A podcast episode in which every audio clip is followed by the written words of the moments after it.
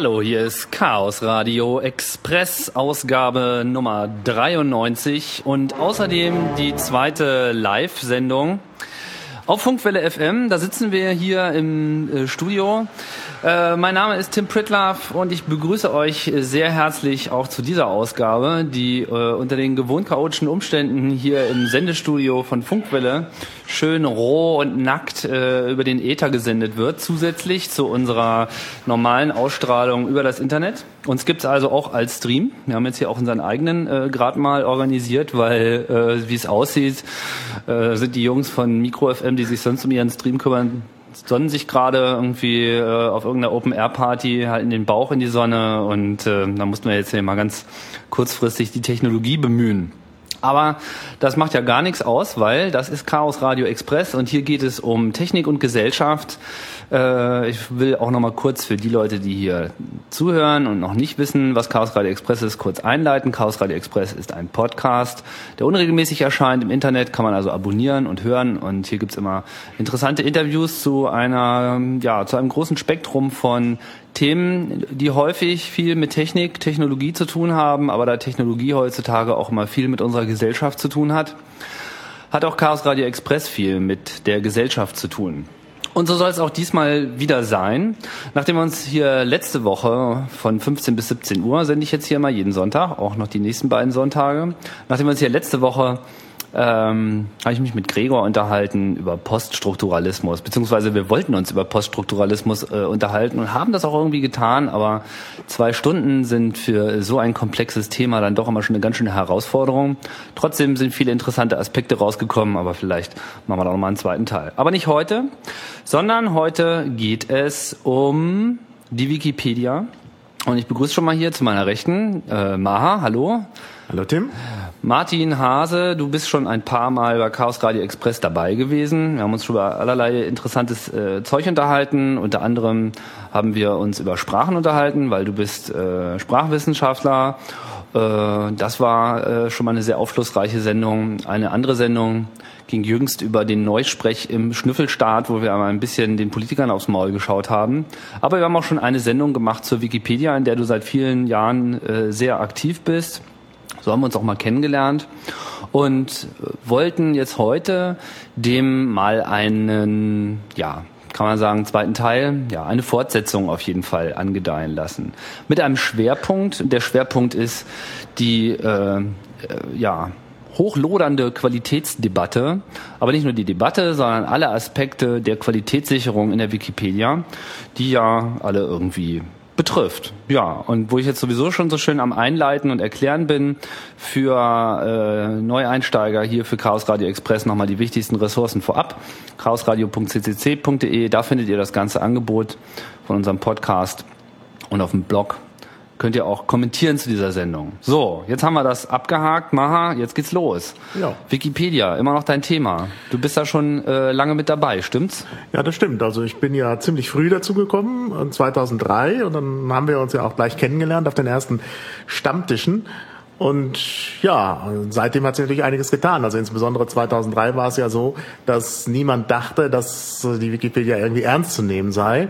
Und inzwischen ist sie ja gar nicht mehr wegzudenken und es hat sich wirklich auch ziemlich viel getan. Ähm, das, äh, also es gibt viele neue Features, es gibt diese ganzen Verfahren des Qualitätsmanagements und die wir uns ja heute äh, auch, mit denen wir uns ja heute auch beschäftigen wollen. Also da ist äh, wirklich viel passiert, es hat sich sehr verändert. Man hat fast das Gefühl, wenn ich so zurückdenke damals, als wir uns ja auch kennengelernt haben, das war irgendwie so eine Art Steinzeit zur heutigen Zeit. Also das kann man eigentlich gar nicht mehr vergleichen. Ja, also ich könnte mir das schon für Chaos Radio Express nicht vorstellen. Ich mache ja immer sehr viele Links zu der Sendung. Wenn ich danach nochmal die Zeit finde, es nachzuhören, in der Regel äh, tue ich das. Bei den Live-Sendungen ist es immer ein bisschen schwierig, weil wir immer auch schnell online stellen. Letztes Mal war ich ein bisschen faul, aber das hole ich vielleicht noch nach. So, aber 80 bis 90 Prozent der Links, die ich eigentlich zu einer guten Diskussion über Thema XY finde, da linkt man einfach am besten auf die Wikipedia. Das äh, genau. ist einfach ja. am sinnvollsten, gerade weil dort eigentlich so der Trend herrscht, alles Relevante zusammenzukratzen. Ich könnte natürlich, was weiß ich, wenn es um irgendein Projekt geht, auch auf die Homepage verweisen, aber ich muss feststellen, dass also ein Artikel über ein Projekt in der Wikipedia viel mehr Mehrwert und auch Einsteiger ähm, Basiswissen vermittelt, als es die Homepages der Projekte in der Regel selbst ja, genau. tun können. Und ne? vor allen Dingen bist du eigentlich sicher, dass bei der Wikipedia eigentlich auch der Link irgendwie so bleibt. Bei den Projekten, da ändern die mal was, dann machen die ein Content-Management-System und dann stimmen die Links Oh ja. nicht mehr und so. Das ist also ein bisschen ein Problem. Das ist auch der Grund, warum viele Leute es vorziehen, auf die Wikipedia zu linken. Und du hast natürlich wirklich den Mehrwert und du hast auch den neutralen Standpunkt. Der bleibt doch irgendwie gewahrt, während wenn du auf irgendeine Seite direkt verlinkst, da kann da plötzlich ein Standpunkt kommen, der gar nicht mehr so passt oder dann ist es gar nicht mehr so, wie man sich das eigentlich mal dachte. Während bei der Wikipedia zumindest so eine Garantie da ist, dass eben auch das noch in ein paar Jahren irgendwie brauchbar ist, die Information, die da steht. Aber mit den stabilen Links, das stimmt natürlich nicht ganz so, weil, ähm, sag mal, keine Ahnung, ich habe jetzt irgendeinen so Begriff, da linke ich jetzt drauf, ja, und sagen wir mal, das ist so eine gängige Abkürzung. A, B, C. Mir fällt ja natürlich jetzt kein gutes Beispiel ein, aber ich hatte das schon so ein paar Mal.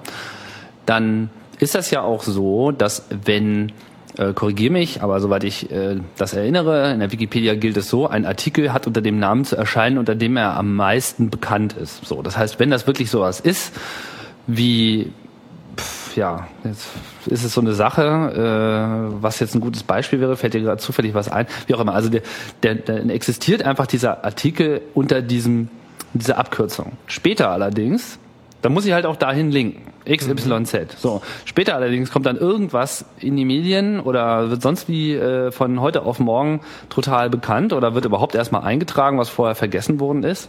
So, und dann lande ich halt auf so einer Begriffsklärungsseite. Und da stimmt natürlich dann mein alter Link auch nicht mehr. Also Ja, das ist noch ein äh, ungelöstes Problem, wie man so einen Link so machen kann, dass er eben auch zukunftskompatibel ist. Du kommst aber da dann über die Begriffsklärungsseite dann auch wieder auf die Seite. Also Ja, aber dann musst du auch verloren. wissen, ich, der Witz ist, ich linke ja. ja. in die Wikipedia, Genau. um dieses, verstehst du, dieses mal eben beiläufig erwähnte äh, Detail, ja, was, was ich typischerweise, wenn ich mit irgendeinem Tiefnerd unterhältst, ja, der plappert dann halt einfach los und so, ja, das kennt man ja auch hier irgendwie bei XYZ und CBS und äh, NMI und Schnickschnack und so. Genau. Und äh, um überhaupt eine Möglichkeit zu geben, diesen Kontext, der da mal so beiläufig gesagt wurde, zu erfassen, linke ich da halt auch noch hin. Bloß wenn mir der dann halt verloren geht, wird schwierig. Was man also bräuchte, kurz mal drüber nachgedacht, ist Links, die quasi ähm, den Tag mit äh, kodieren. Also ich will gerne einen Link auf diesen Artikel haben, ja, und möchte Aber sagen, das geht doch.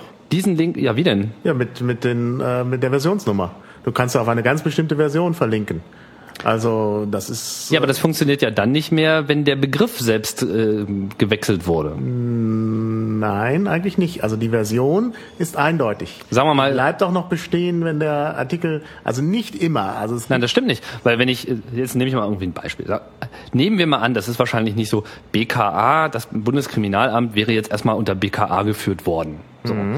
Zu dem Zeitpunkt, wo ich diesen Link in meinen äh, Blog oder wohin auch immer setze, linke ich dann halt auf BKA. So. Später wird da aber Bundeskriminalamt raus und dann gibt's noch was anderes, was BKA heißt und dann linkt BKA halt auf Dingsbums. Da kann, dann nützt mir die Version jetzt auch nichts, weil diese Version in dem BKA Begriffsklärungsseite halt nicht mehr, den gibt's da gar nicht. Doch, die, die Seite bleibt unterhalten, äh, erhalten unter dieser Nummer. Die Versionsnummer ist eindeutig. Und das ist nicht die Nummer äh, des Artikels BKA, den es da nicht mehr gibt, sondern die Versionsnummer, obwohl sie Versionsnummer heißt, ist die Nummer genau dieser Seite. Das heißt also, wenn, wenn das BKA verschoben wird nach Bundeskriminalamt, hast du immer noch diese äh, Version. Also die gibt es noch. Okay, also aber- es kann auch, die kann Ja. auch gelöscht werden, aber das wären Sonderfälle, wenn irgendwie was Wie, wie, kriege ich denn diese, diese ähm, Ja, das ist leider, das ist äh, lange, da, da, da sage ich schon seit langem, dass da mal was äh, geändert werden muss. Die kriegst du leider nur, indem du auf Versionen Autoren gehst und wenn du dann auf eine Version klickst, das kann auch die neueste sein,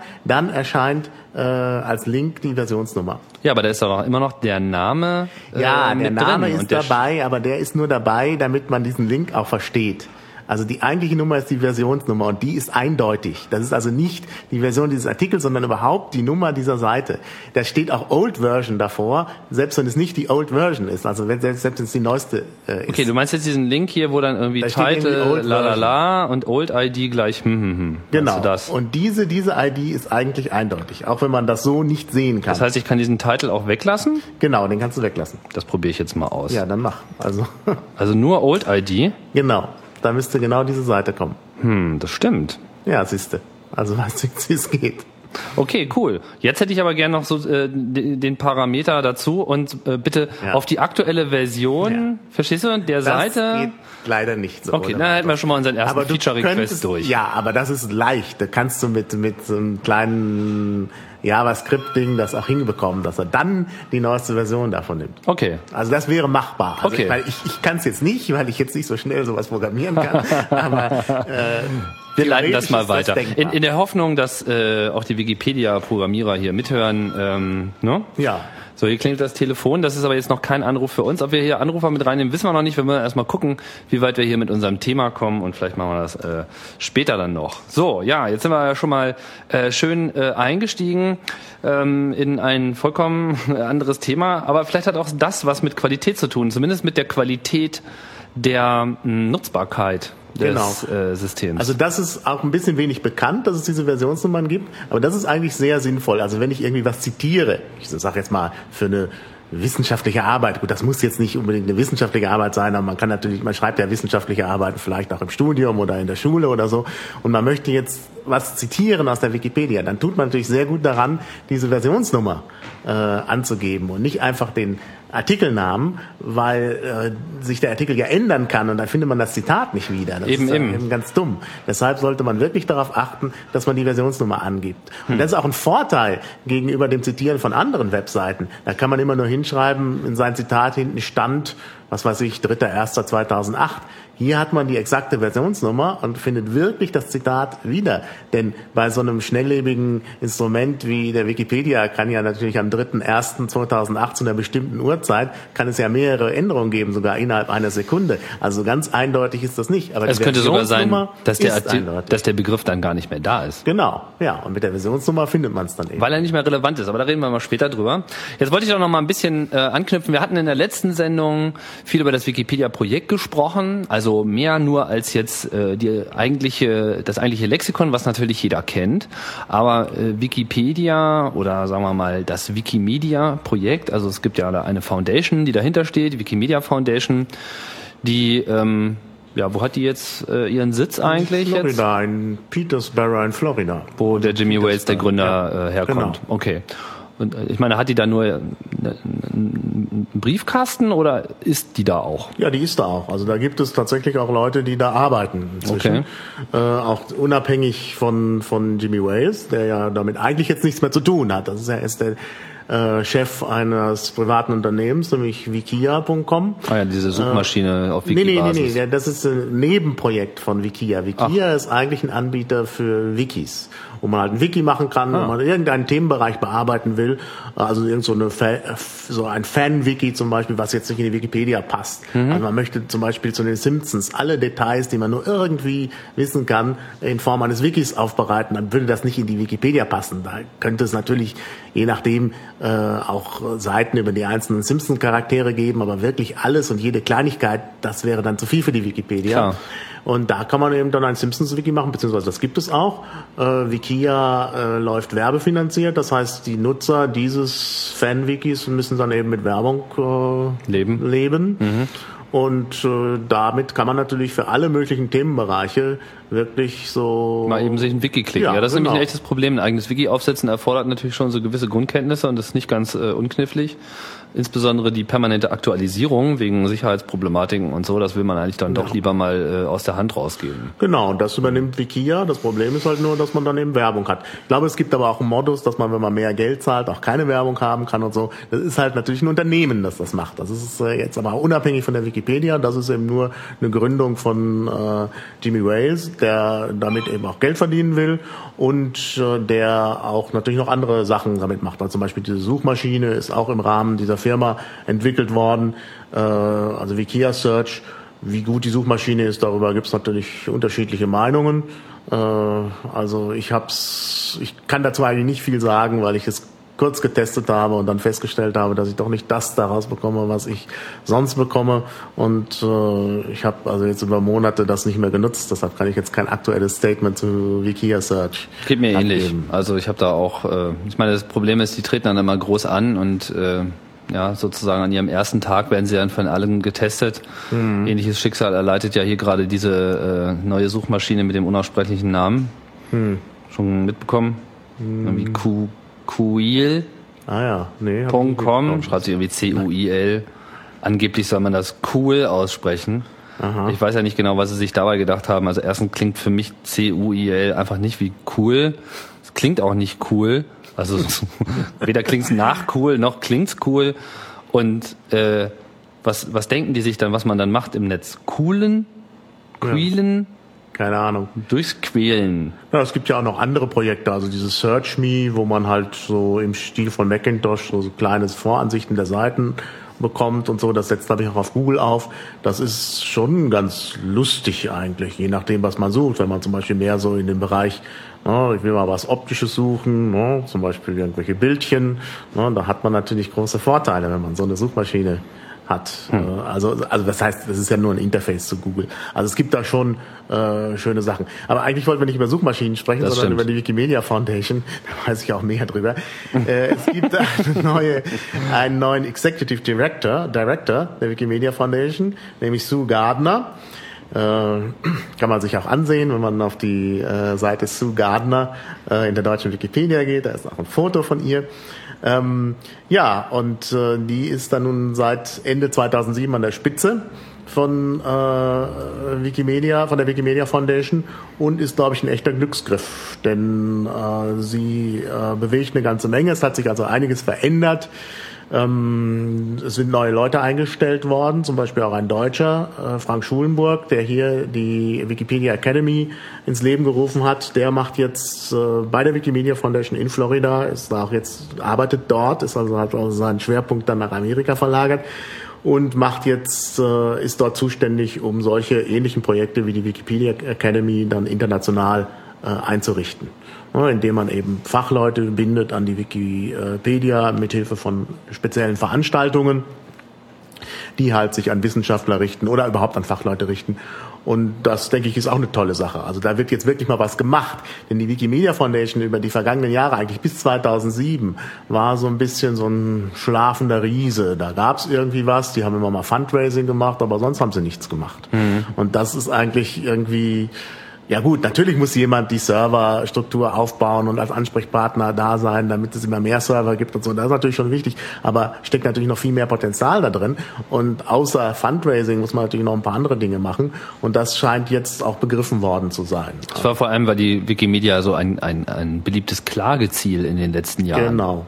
Ja, ja, genau. Hat sich das jetzt ein bisschen gelegt? Nein, nein, nein, das hat sich überhaupt nicht gelegt. Also ich bin ja jetzt äh, nicht mehr im Vorstand von Wikimedia Deutschland, deshalb kriege ich nicht mehr so viel mit. Aber jetzt kannst du auspacken. Aber jetzt kann ich auspacken, genau.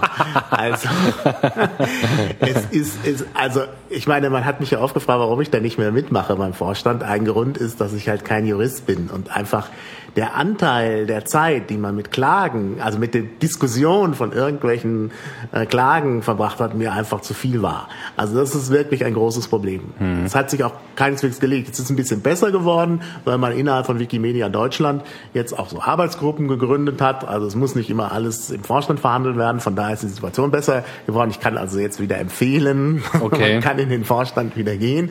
Aber das ist immer noch ein großes Problem und äh, auch, ähm, tja, eins, was... Äh, Tja, die einzige Wachstumsbranche ist die Juristerei. Ja, ich glaube, die sind ganz glücklich über die Existenz der Wikipedia, weil man da leicht gutes Geld verdienen kann als Anwalt. Denn ich meine, ist ja klar, äh, es gibt immer Leute, die sich durch irgendwas äh, belästigt oder auf den Schlips getreten fühlen. Das muss gar nicht besonders substanziell sein und die wenden sich dann an den Anwalt, obwohl sie eigentlich gar keine Chance haben. Ne, äh, glücklicherweise. Aber wie gesagt, Anwälte sind erstmal beschäftigt und äh, Was heißt, sie haben keine Chance? Das heißt, der Großteil der Klagen läuft ins Nichts. ja, genau, genau. Gibt es auch Gegenbeispiele? Ja, es gibt auch Gegenbeispiele. Fällt dir gerade einer ein, der so diskussionswürdig wäre? Ja, ist immer schwierig. Ähm, das hatten wir schon mal erwähnt, glaube ich, im letzten äh, Podcast. Also es gibt tatsächlich jemand, der ähm, in der Wikipedia immer auftaucht wegen, auftauchte wegen einer Straftat, aber seine Strafe verbüßt hat und jetzt eigentlich nicht mehr, darf nicht mehr dauernd als erster Google-Hit ne, seine Straftat Ach so, äh, überall verstehe. stehen. Die Geschichte. Hm. Und ähm, da hat er sich auch tatsächlich vor Gericht durchsetzen können gegen die Wikipedia. Musste also extra eine Taskforce eingesetzt werden, die jetzt darauf achtet, dass der gute Mann nicht mehr wieder eingetragen wird. Mhm. Viele Leute, weil die Sache sehr spektakulär war, erinnern sich an den Namen, aber ja. äh, das geht so nach deutschem Recht eigentlich nicht. Klar, in irgendwelchen Archiven darf natürlich auch noch die Geschichte aufbereitet sein, aber nicht so, dass der erste Google-Hit immer gleich, ich meine, der Mann hat sonst keine Chance mehr. Na klar. Wie, wie ist denn das? Ist das jetzt äh, klar, wer so, ähm, welches Recht anzuwenden ist? Ich meine, nee, es gibt ja in dem Sinne gar keine deutsche Wiki. Also es gibt Richtig. eine deutsche Wikipedia, aber das Deutsch bezieht sich ja, ja auf die Sprache und nicht auf genau. Deutschland. Genau, es gilt auf jeden Fall das äh, US-amerikanische Recht. Es gilt aber auch das deutsche Recht. Denn ich meine, das ist in Deutschland ja das Verursacherprinzip. Wenn also hier jemand was verursacht, dann muss er auch hier haftbar gemacht werden. Das ist natürlich das Dumme bei der Wikipedia, dass sozusagen der kleinste gemeinsame Nenner gilt. Man muss also das alles beachten. Man muss das deutsche Recht beachten, also bei der deutschen Wikipedia. Man muss das amerikanische Recht beachten und das ist manchmal richtig lästig. Ja, aber die deutsche Wikipedia geht ja in dem Sinne gar nicht von Deutschland aus. Das stimmt, aber die Verursacher sitzen hier. Ja, nicht unbedingt. Ich meine, das kann ja jetzt ja, gut, das weiß man nicht. auf einer Insel irgendwo. Ja, ja. ja, dann ist es auch nicht so ein Problem. Aber es ist schon so, dass bei der deutschen Wikipedia ein. Das heißt, es wird erstmal nach der IP-Adresse geguckt, irgendwie, äh, welchem Land die zugeordnet wurde? Ja, wenn man herausfindet, da ist jemand hier, der Mist gebaut hat, kann der auch hier belangt werden. Das okay, aber wenn das von den Antillen kommt, dann ist das alles schon nicht genau. mehr. Ja, dann wird also man sieht schon, das Internet macht die Sachen nicht unbedingt immer einfacher. Genau, also aber diese, auch darauf wollte ich eigentlich nicht jetzt so schwerpunktmäßig zu sprechen kommen. Aber vielleicht bleiben wir noch mal kurz bei, bei Wikimedia Media, weil das ist so ein Punkt, den wir ja beim letzten Podcast noch nicht so ausführlich behandelt haben. Also es gibt auch ein Wikimedia in Deutschland, muss man dazu sagen. Ja, richtig. Inwieweit hängt das dann mit der Foundation in den USA zusammen? Naja, erstmal ist natürlich Wikimedia Deutschland ein selbstständiger eingetragener Verein in Deutschland.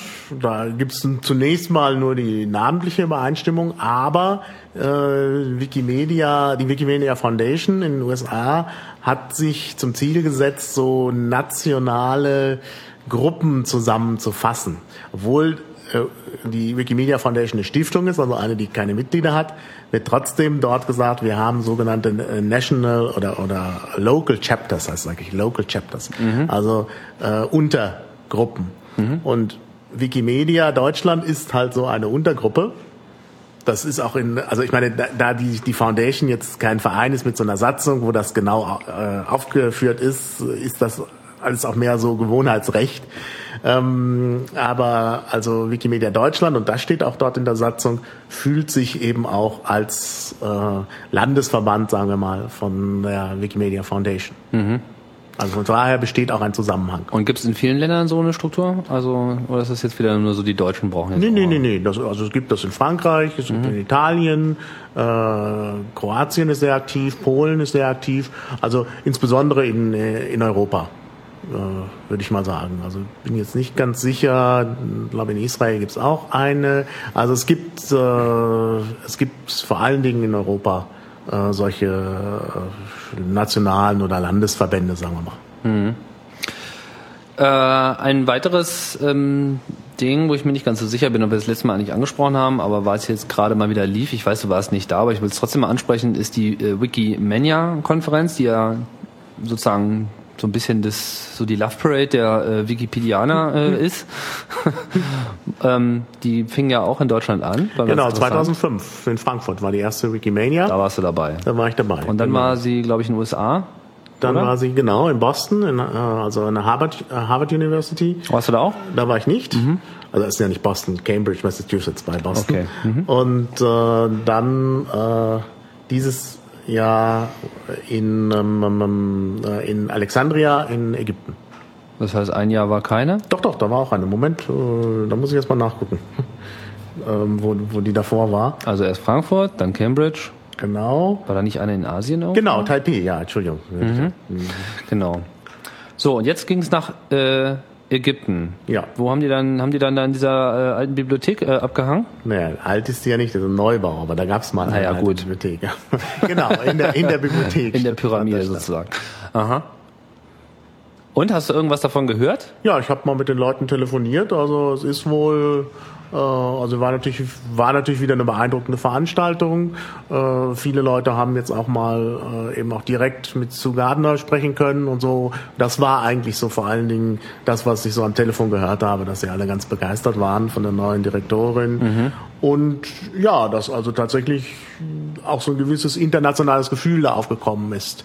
Ne? Also Teilnehmerzahl, so in etwa? Oh, da habe ich, Ahnung? da habe ich jetzt keine Ahnung. Das müsste man schnell nachschauen. Aber es sind äh, wahrscheinlich so, also einige zusammengekommen. Also Ja. ist es denn international dann auch wirklich? Also Ja, genau. oder? Das war eben auch das, was jetzt so als Gefühl da war. Ähm, ich meine, gut, natürlich, auch wenn wenn es in Taipei stattfindet, ist es international, aber da gab es natürlich dann auch erstmal eine starke lokale äh, Fraktion und so und, und das richtig, also ein richtig internationales Gefühl muss wohl jetzt auch in Alexandria stärker gewesen sein als die Male davor. Tja, da wäre ich auch gerne gewesen, muss ich ehrlich gesagt sagen. So in Ägypten war ich noch nicht und äh, so in der Bibliothek über, eine, über die moderne Variante äh, davon zu sprechen, Ja, nee, das nochmal ist, ein netter Kick, oder? ich denke auch, das ist bestimmt interessant. Also mir wäre es zu heiß gewesen, außerdem hatte ich da gerade keine Zeit. Aber ähm, ja, also ich denke schon, dass das eine, eine schöne Sache ist. Ähm, Ja, aber wie gesagt, das läuft ja nicht weg.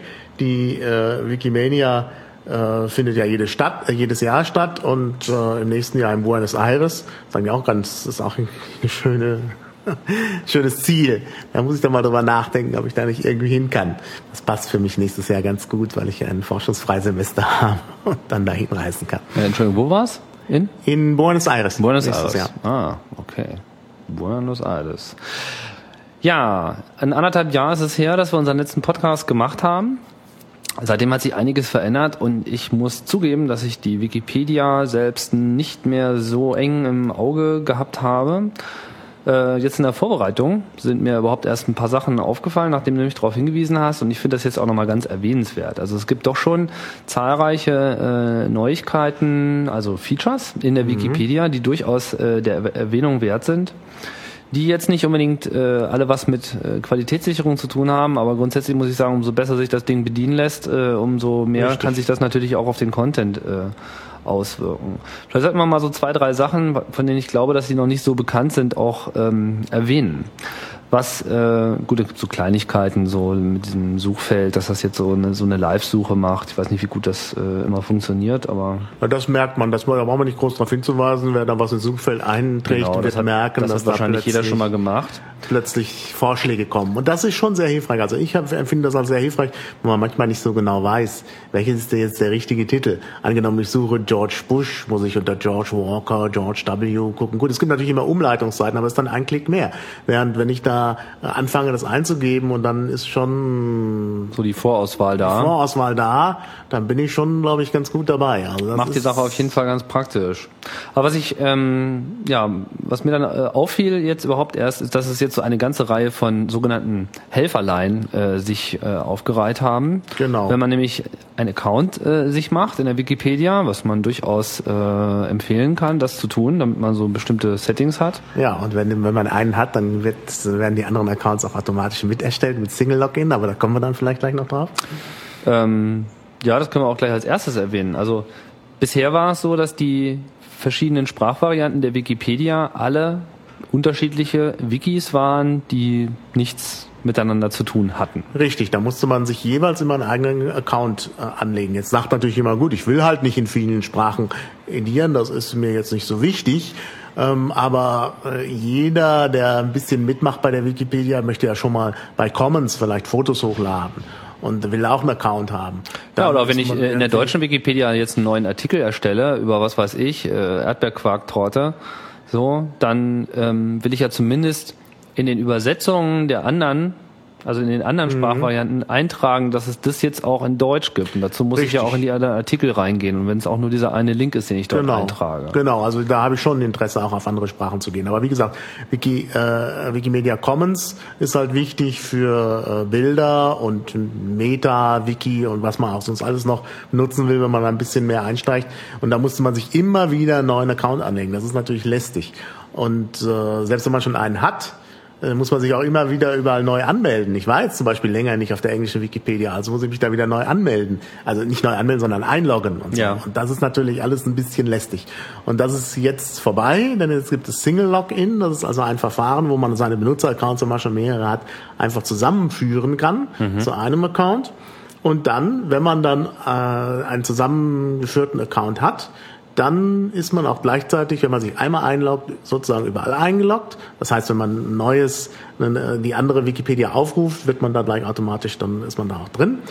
Und es ist auch so, der nächste Vorteil ist, dass man, äh, wenn man jetzt in einer neuen, äh, in einer Wikipedia, wo man noch nicht war, sagen wir mal, ich will jetzt plötzlich auch was in der französischen mal eintragen, da irgendwie einen Link auf den deutschen Artikel, dann, äh, wenn ich da hingehe von meiner deutschen Seite aus äh, und ich in der deutschen eingeloggt bin, dann wird dann automatisch für mich da schon mal ein Account angelegt. Mhm. Sofern das geht. Wenn natürlich dieser, dieser Name schon weg ist, geht es natürlich nicht. Aber wenn der Name noch frei ist, wird da automatisch ein Account angelegt. Und ich brauche mich also nicht mehr um so viele Dinge zu kümmern. Das ist natürlich eine gewisse Vereinfachung.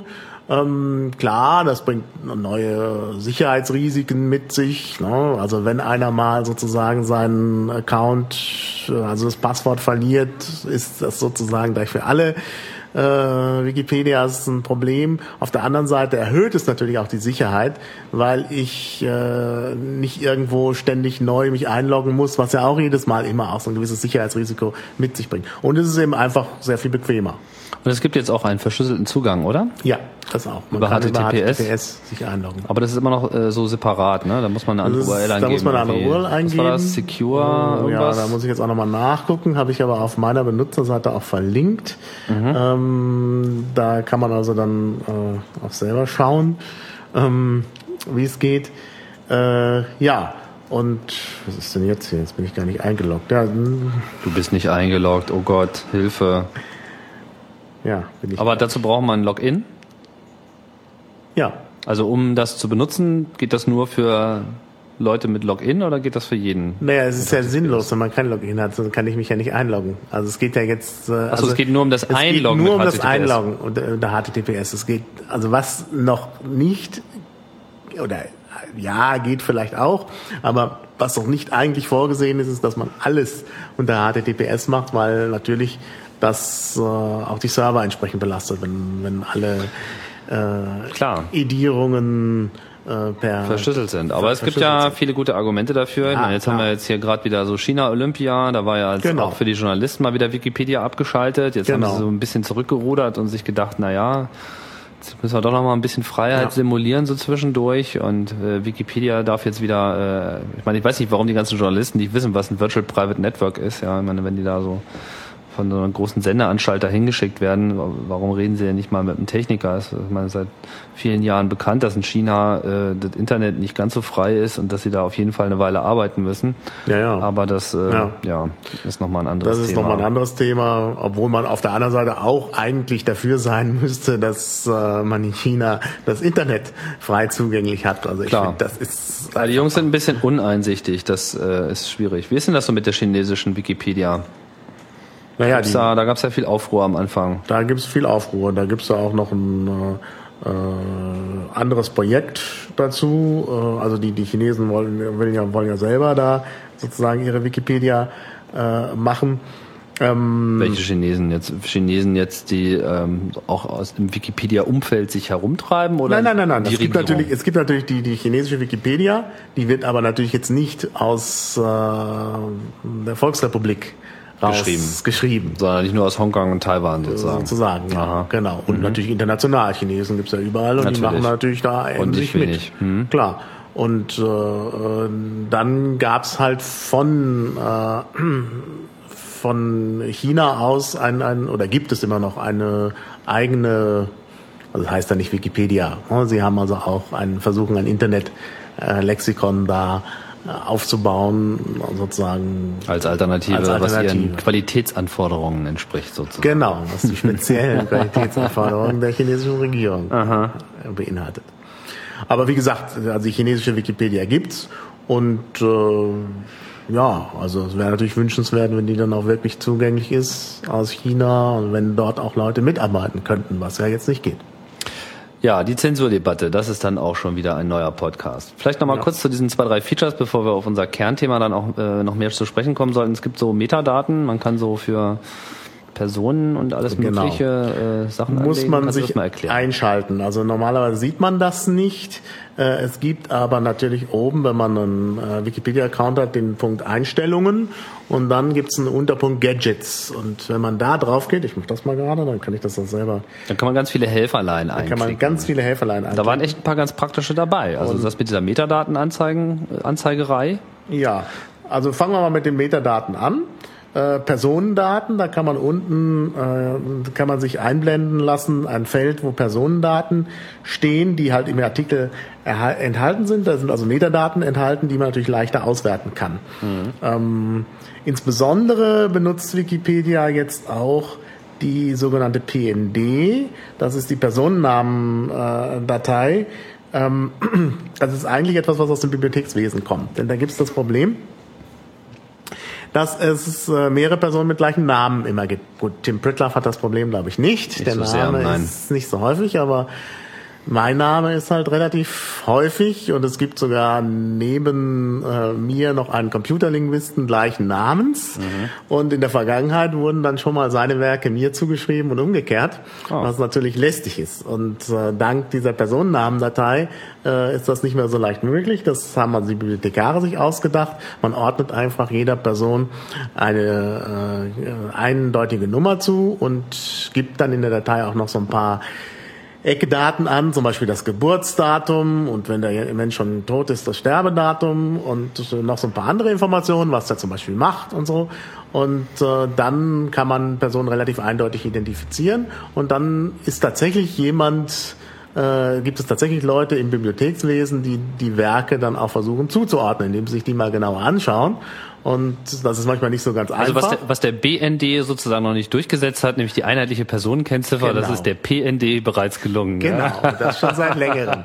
Aber wie gesagt, im Bibliothekswesen. Wer also keine Bücher schreibt, der braucht sich nicht zu sagen, Ja, ja. der wird da auch nicht erfasst. Oh, war ja. Ähm, und ja, nee, das ist schon praktisch und das ist natürlich ganz äh, schön, dass das auch in der Wikipedia mit drin steckt, denn das ist ein gutes Hilfsmittel und diese, an diese Informationen möchte man natürlich auch drankommen. Das muss jetzt nicht für jeden sichtbar da drin stecken, aber in dem entsprechenden Artikel sollte diese Nummer irgendwo drin stecken und äh, dann, dann kann man nämlich Sachen wirklich, dann kann man nämlich Personen wirklich eindeutig zuordnen und so und das ist schon wichtig. Also Genau. in der Wissenschaft hat das Sinn.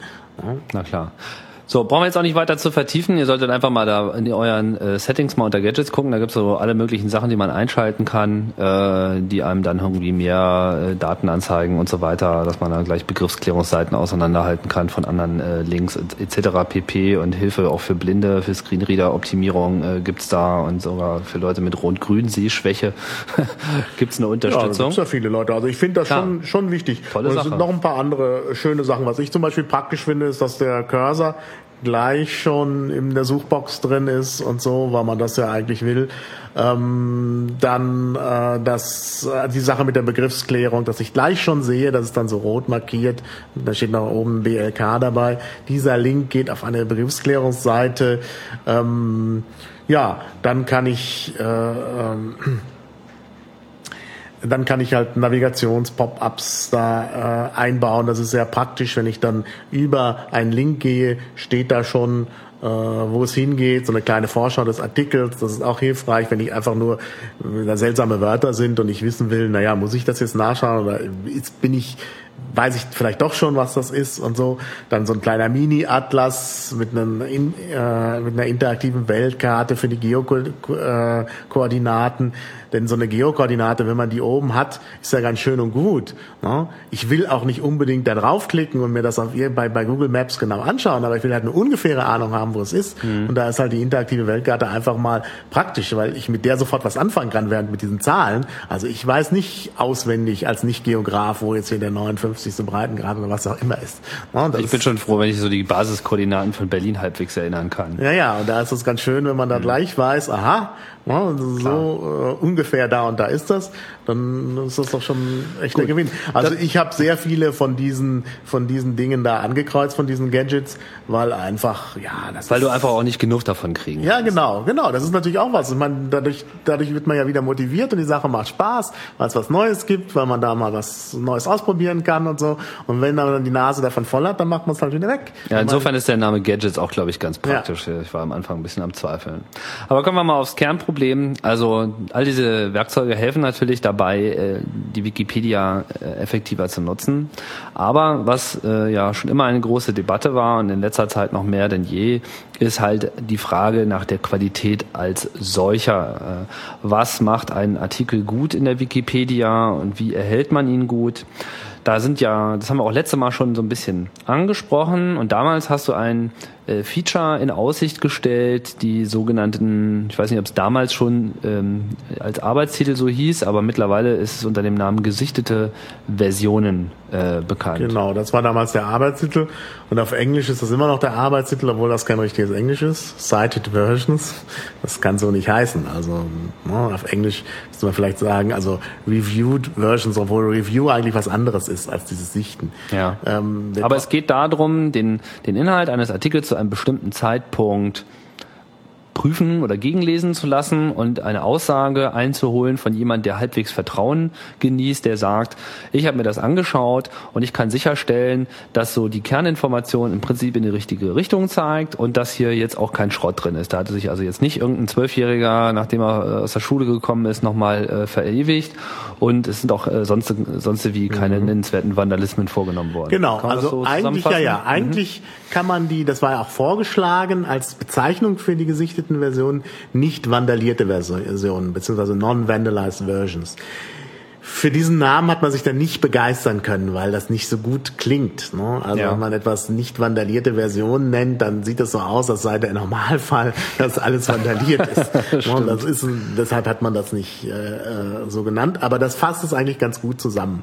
Also der unbedarfte Benutzer, der vielleicht nicht angemeldet ist, sondern einfach mal schnell in die Wikipedia schauen will, der soll mit einer Version beliefert werden, die nicht vandaliert ist. Mhm. Und da soll jetzt nicht plötzlich bei einem Politiker irgendwie äh, eingebaut sein, dass er nebenbei ein rechtsradikaler Hit, äh, Hitler-Attentäter war oder so. Ne? Solche Sachen sollen da äh, eben vermieden werden. Mhm. Ähm, darüber hat sich ja die Presse auch immer echauffiert. Da gab es ja immer die Journalisten, die dann eben auch mal selber sogenannte Experimente gemacht haben und dann anschließend äh, triumphieren konnten, dass da tatsächlich kurze Zeit mal was Seltsames in der Wikipedia stand. So nach dem Motto, ich habe da mal böses Zeug reingeschrieben und vier Wochen später war es immer noch da. Ja, genau. Mhm. Und das ist dadurch ausgeschieden, dass man eben jetzt diese äh, Marke setzen kann. Also ich habe die äh, Sache hier angeschaut, also Marken setzen, Flagged Revision heißt das dann. Äh, da steht da äh, normalerweise oben so ein kleines Icon, wenn man auf dieser Seite ist. Und da sieht man, aha, das ist äh, äh gesichtet worden und damit eben nicht vandaliert. Es geht hier wirklich eigentlich nur um Vandalismus bei dieser Art der Kontrolle. Äh, es ist also viele verstehen das auch falsch und setzen diesen Haken nur, wenn sie sich ganz sicher sind und, und dann nochmal alles nachgeschaut haben. Das ist ja ganz schön und gut, führt sicherlich zu einer zusätzlichen Qualitätssteigerung, aber eigentlich geht es nur darum, dass da kein offensichtlicher äh, Vandalismus im Artikel ist. Alle Leute, die uns jetzt live hören, werden natürlich jetzt sofort ans Terminal gesprungen sein und haben sich mal die ja. Wikipedia aufgerufen und werden feststellen, dass das Feature, von dem wir jetzt die ganze Zeit reden, nicht da ist. Gestern war es noch da. Ja, ja, es ist schon da, aber dieses Icon oben wird jetzt im Moment nicht angezeigt, sondern ähm, ab heute kriegen alle das äh, jetzt für eine gewisse Zeit wieder die aktuelle Version. Also Warum? man sieht daran, dass das Ganze jetzt im Testlauf ist. Also die deutsche Wikipedia ist sozusagen jetzt der Testbereich, wo man das jetzt mal austestet, mhm. wie das funktioniert. Ähm, das heißt, das gibt es derzeit auch nur in der deutschen Wikipedia? Im Moment gibt es das nur in der deutschen Wikipedia. Aha. Genau. Obwohl jetzt der Code von MediaWiki, der Software, die das unterstützt, ist verfügbar natürlich das ist, könnte man überall auch man einschalten. kann das, wenn man jetzt selber, selber ein MediaWiki aufsetzt und möchte das haben, ist das einfach einklickbar. Mhm. Und es ist sogar schon mehr noch äh, da, was noch gar nicht in Angriff genommen wurde. Ja, wir haben jetzt über die gesichteten Versionen gesprochen, die gibt es schon, das läuft also jetzt im Testlauf. Ja, aber bevor du da weitergehst, wer darf denn das machen? Ja, Weil ich sehe da nämlich nichts, äh, genau. wo ich genau. sagen kann, ich habe das jetzt hier mal durchgeguckt und ich sage, das ist okay. Also ich sehe das äh, ähm, ich sehe das bei mir. Also wenn ich äh, in der Wikipedia angemeldet bin, sehe ich das bei mir.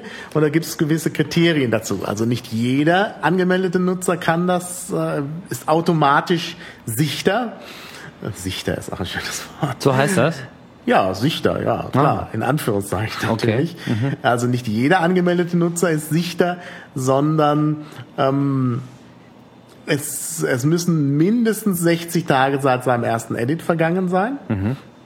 Und er muss mindestens 300 Artikel bearbeitet haben In seiner gesamten in Lebenszeit. seiner gesamten Lebenszeit. Das- Egal jetzt in welchem Umfang. Genau. Er muss eine Benutzerseite haben über sich und er muss seine E-Mail-Adresse bestätigt haben. Und das ist schon das ist immer noch nicht genug. Äh, Und es muss äh, sein, sein Sperrlogbuch leer sein. Das heißt also, er darf nicht gesperrt worden sein in der jüngeren Vergangenheit. Und ähm, Noch mehr? ja, es gibt wohl noch ein paar kleinere weitere Anforderungen. Weil bis dahin muss ich sagen, trifft es glaube ich auf mich noch zu, aber ich habe trotzdem nicht das, äh, das Feature an. Ja, da müsste ich jetzt. Darf keinen englischen Namen haben. Ja, es gibt meines Wissens noch ein paar kleinere äh, weitere Anforderungen, die jetzt nicht so gut dokumentiert sind. Das sind aber Kann man das beantragen oder kriegt man das ja, automatisch? Nee, das waren jetzt die Kriterien, mit denen man das automatisch bekommt. Ach so. Also mit Das heißt, da ist einmal so ein Lauf durch die Datenbank gemacht Genau. worden. Also man Okay. kriegt das automatisch. Also ich habe es automatisch bekommen. Man konnte ja schon in der früheren Phase des Tests das beantragen. Und das habe ich nicht gemacht, weil ich mir gedacht habe, jetzt warten wir mal ab, denn das kann nur funktionieren, wenn es automatisch ist und sollte auch automatisch sein. Mhm. Also nach der ersten Testphase, die haben die Testphase in so mehrere Perioden aufgeteilt, also Mhm. die, die, die Developer. Und äh, also in der ersten Phase musste man sich anmelden, um das Sichterrecht zu bekommen. Und ähm, dann äh, musste man, äh, äh, und, und jetzt geht's automatisch. Man kann aber auch noch ähm, das beantragen. Also wenn man jetzt das Sichterrecht aus irgendeinem Grund nicht bekommen hat, Ja. also wie zum Beispiel in deinem Fall, Ja. Wo muss ich hinschreiben? Wobei äh, ich denke, dass es bei dir vielleicht daran liegt, dass du so lange nichts gemacht hast. Äh, das könnte auch noch eine Rolle spielen, da bin ich nicht ganz sicher. Also es ist jedenfalls jetzt nicht. Äh, also ja, müsste, müsste man ich konnte mal, nicht, ich hatte keine Zeit. Genau. Also dann kann man sich eintragen in eine Liste, die war eigentlich immer auch problemlos zu äh, einsehbar. Ich sehe sie nur gerade nicht hier. Hm. Also es gibt eine Liste, man kann sich da eintragen. Genau. Okay, wir Genau. können das ja noch nachtragen. in den Ja, Links. ja. Wir machen das dann in den Links und da kann man sich dann äh, eintragen und dann wird man in der Regel auch freigeschaltet, wenn es nicht irgendwelche wirklich guten Gründe gibt, zum Beispiel, dass man selber Vandalismus gemacht hat oder irgend sowas. Okay. Und dann, das heißt, wenn die Leute jetzt diese Möglichkeit haben zu markieren, das heißt, also sie markieren mit, also einfach nur so ein, ein An-Aus. Diese aktuelle Version habe ich mir angeguckt und ich sage, die ist okay. Ja. Und das kann man dann aber generell für alle Artikel machen. Das ist nicht so, dass man jetzt nur für bestimmte Artikel freigeschaltet ist. Nein, das kann man für alle Artikel machen. Okay. Denn offensichtlichen Vandalismus kann jeder erkennen. Das ist eigentlich keine besondere Schwierigkeit. Gut, aber es geht ja über den Vandalismus hinaus. Es geht ja, Ja. eigentlich auch um so eine, ja, das ist die Frage. Geht Das, das, auch? Nein, nein, bei den gesichteten Versionen geht es nur um Vandalismus. Ah, okay. offensichtlichen Vandalismus. Jetzt gibt es noch eine zweite Stufe, die ist auch schon implementiert, aber da, das macht man noch nicht. Mhm. Das sind die sogenannten geprüften Versionen. Ah, ja. Das sind eigentlich die, die dann Reviewed Versions heißen sollen. Ah, verstehe. Ähm, und da geht es wirklich darum, ein äh, Review, also ein, eine Beurteilung der, äh, der Version zu machen. Dann kann man auch ein Fähnchen setzen und dann soll man sogar auf der Diskussionsseite nochmal angeben, was man von dem Artikel hält und so. Aber da ist natürlich das Problem, dass man natürlich zum Prüfen auch Leute haben muss, die das wirklich prüfen können, also wirklich beurteilen können. Das heißt, man braucht Fachleute. Und die Community ist sich noch nicht so ganz sicher, wie man jetzt an diese Fachleute kommen soll. Da gibt es verschiedene, ähm, ja, da gibt es verschiedene Modelle, die da äh, gegenüberstehen. Kann man auch sehen. Also ich hatte ja vorhin schon gesagt, es gibt die Seite, die Informationen gibt über die gesichteten Versionen, also Wikipedia gesichtete Versionen, äh, Wikipedia Doppelpunkt gesichtete Versionen und es gibt natürlich auch noch Wikipedia Doppelpunkt geprüfte Versionen. Da sind auch die verschiedenen Modelle verlinkt, wie man an die äh, Prüfer kommen will. Da gibt's äh, die Möglichkeit, dass man tatsächlich auf die Suche nach Fachleuten geht. Ähm, Da gibt's die andere Möglichkeit, dass äh, die Community, äh, dass, dass sich äh, Leute aus der Community selber vorschlagen als Fachleute, dann darüber abgestimmt wird und so, so ähnlich wie man das eben auch mit exzellenten Artikeln macht und so, dass dann halt so ein Meinungsbild gebildet wird und dann ist eben jemand Fach. Äh, Mann oder Fachfrau. Und dann kann man das natürlich mit den Portalen noch verknüpfen. Da gibt es also ganz verschiedene Möglichkeiten, die diskutiert werden im Augenblick. Aber da es halt so viele Möglichkeiten gibt, ist man da noch zu keiner Entscheidung gekommen. Wie lange läuft der Test schon? Der Test mit, mit den, den gesichteten, gesichteten Versionen. Versionen. Der hat angefangen, ich glaube, Anfang des Jahres. Allerdings nicht äh, sofort in der ersten Phase war es mit einem Test. Das war schon letztes Jahr. Entschuldigung, der Test in, äh, in dem Sandkasten-Wiki hat im letzten Jahr angefangen. Irgendwann in der zweiten Jahreshälfte. Äh, und dann hat man es freigeschaltet, so im Frühjahr diesen Jahres, dass es halt richtig in der Wikipedia mhm. läuft. Beziehungsweise da gab es auch zunächst nochmal ähm, zwei Versionen. Äh, da musste man noch gucken mit dem Layout, dass das alles klappt. Und also ab, ich glaube wirklich äh, so April ist es dann jetzt wirklich in der Wikipedia. Steht aber alles auf der Seite genau über gesichtete Version. Ähm, und äh, seither, dann lief es auch, also auch richtig mit dem Icon oben und tatsächlich bekam man als nicht angemeldeter Benutzer erstmal nur die neueste gesichtete Version zu sehen. Ähm, und jetzt ist es gerade wieder anders eingeschaltet worden. Äh, da war ich auch etwas überrascht. Äh, Wahrscheinlich ist einfach mal zu gucken, wie groß der Entzug ist. Ja, genau. Also wie gesagt, es war in der Testphase vorgesehen, dass man das auch nochmal wieder abschaltet, um äh, den Unterschied zu sehen. Aber es kam jetzt auch für mich ein bisschen überraschend. Und äh, ja, jetzt soll man also auch Erfahrungsberichte abgeben und dann wird das also ganz, äh, wird das also evaluiert. Man kann auch jetzt schon, wenn man auf die Seite Wikipedia gesichtete Versionen geht, ist unten so ein Link auf Statistik. Und da kann man sehr schön sehen, wie, äh, wie die Sache sich entwickelt. Moment, ich muss gerade mal gucken, wo ich das hier habe. Ähm, auf die Statistik von was? Von den gesichteten Versionen. Hier sehe ich gerade. Mhm. Na, also äh, von den äh, 795.870 Artikeln der deutschsprachigen Wikipedia besitzen 523, äh, 523.568 mindestens eine gesichtete Version. Das sind 65,79 Prozent. Und 65 Prozent ja. aller Wikipedia-Artikel sind gesichtet. Ja. Oh, das ist viel mehr, als ich erwartet hätte. Ja, genau. Um ehrlich zu sein. Und was auch interessant ist, ist, dass bei 517.777, also bei einer halben Million Artikel, die neueste Version als gesichtet markiert ist. Das ist natürlich wichtig, ob ah. das die neueste Version ist oder wie alt die gesichtete Version ist. Denn wenn die zu alt ist, wird das irgendwann auch nicht mehr sinnvoll. Das mhm. sind auch wieder 65 Prozent. Also auch äh, eigentlich eine recht gute Zahl. Ähm, also das ist schon, das zeigt eigentlich, dass es relativ gut funktioniert. Gibt es auch so eine, ähm, eine Relation, so eine Statistik, die das so in Verhältnis setzt zu der Popularität der Artikel? Nee, das gibt's glaube ich noch nicht. Also da müsste man noch mal schauen. Aber was man zum Beispiel machen kann, das ist auch auf der Seite gesichtete Version äh, eingestellt. Man kann sich zum Beispiel eine Liste anzeigen lassen äh, der Kategorien von Artikeln oder innerhalb von Kategorien von Artikeln, äh, welche Sachen gerade nicht gesichtet sind oder welche man vielleicht mal sichten könnte, mhm. zum Beispiel, weil man selber Spezialist ist. Das ist eigentlich ein Punkt, der dann für die geprüften Versionen noch wichtiger wird. So. Aber man, Aber man prüft natürlich auch lieber Sachen, die einem auch was sagen, weil sonst schaltet man ja wahrscheinlich nach der Hälfte des Artikels ja, ja, ab. Mhm. Genau. Naja, also man sieht, es funktioniert. Gut, man kann es unterschiedlich bewerten. Also hier steht ähm, in der Statistik, dass wenn mit dem gleichen Rhythmus weiter äh, gesichtet wird, dass dann am 19.09.2008, also in 46 Tagen, alle Artikel mindestens einmal gesichtet worden sind. Oh. Also das klingt eigentlich schon ganz gut. Wie viele Artikel haben wir denn jetzt in der Wikipedia?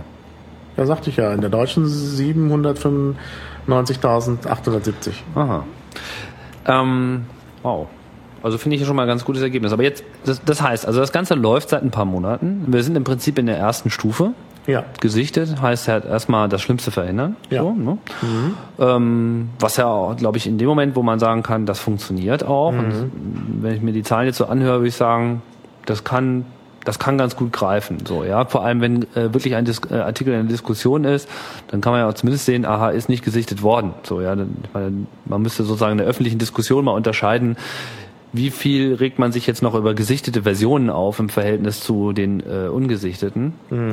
und später natürlich dann auch bei den geprüften Versionen, was ich natürlich äh, ja. interessant finde. Gut, das wird noch interessant. Ich kann vielleicht noch zu den gesichteten sagen, also die hebräische Wikipedia denkt gerade darüber nach, also die Leute, die die machen, denken gerade darüber nach, das auch zu übernehmen, mhm. den gesichteten Versionen, weil natürlich bei der hebräischen Wikipedia auch äh, Vandalismus nochmal eine ganz besondere Kategorie darstellt. Mhm. Und auch gerade dieser Vandalismus, der als großes Problem angesehen wird, nämlich der subtile Vandalismus. Ja. Ich meine, wenn ich da einfach äh, was lösche oder reinschreibe, Peter ist doof oder so, das fällt natürlich relativ schnell auf.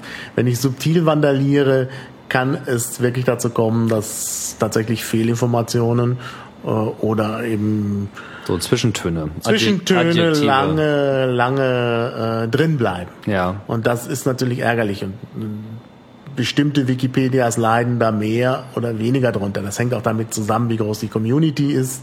Die deutsche Wikipedia ist die Community sehr groß. Da sind sowieso viele Augen, die draufschauen.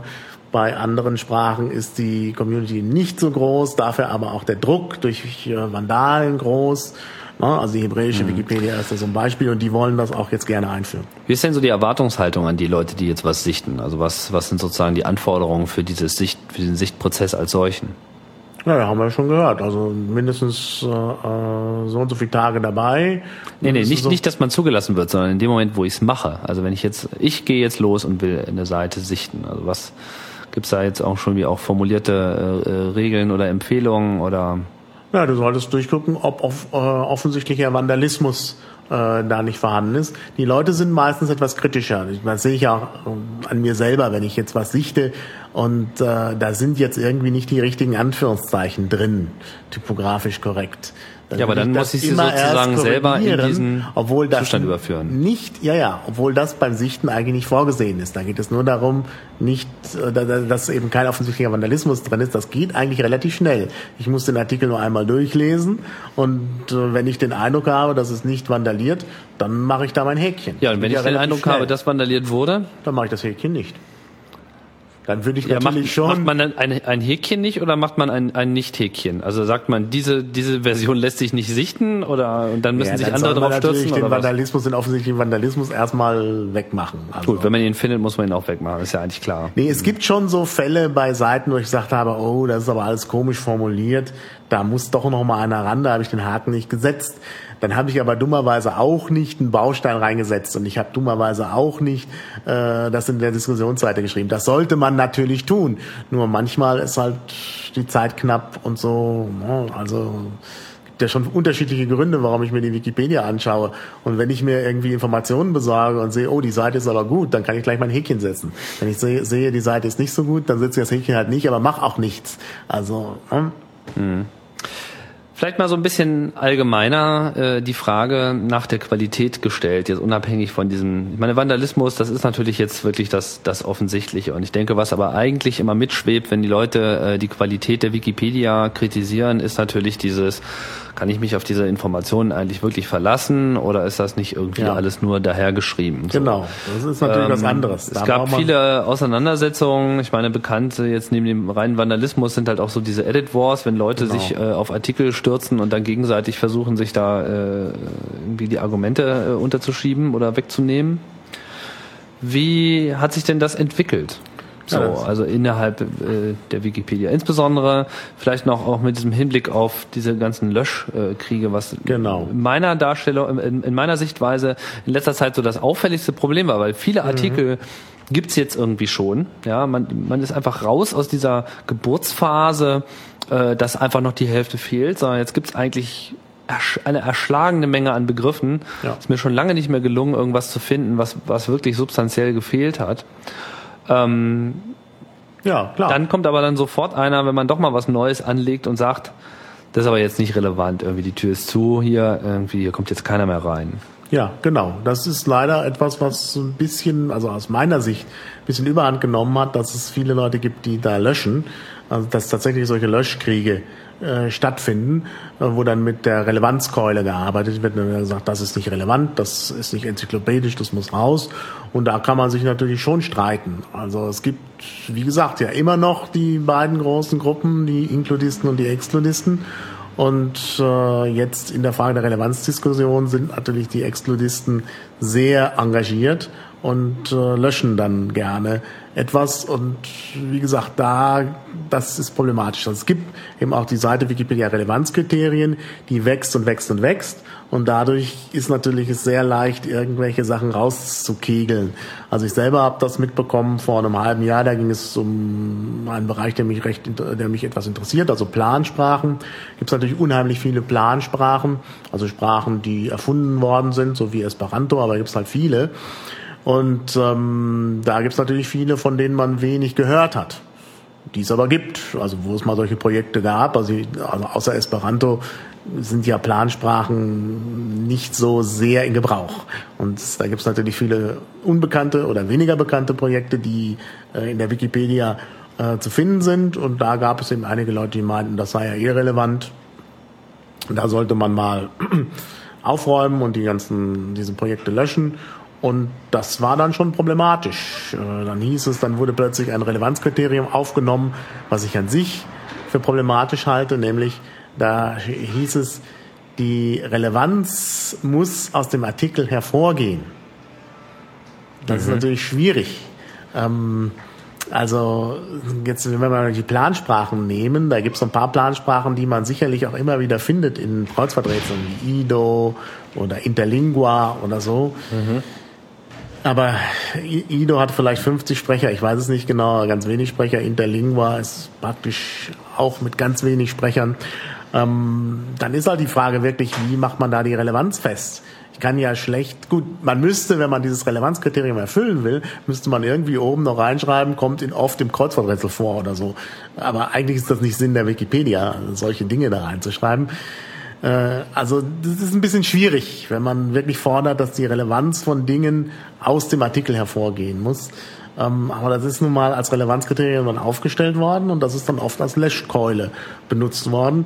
Und ich finde natürlich, äh, ja, also ich bin halt bekennender Inkludist. Ich möchte halt wirklich auch äh, all solche Dinge finden. Auch noch sehr entlegene Plansprachen sollten natürlich auch in der Wikipedia verzeichnet sein.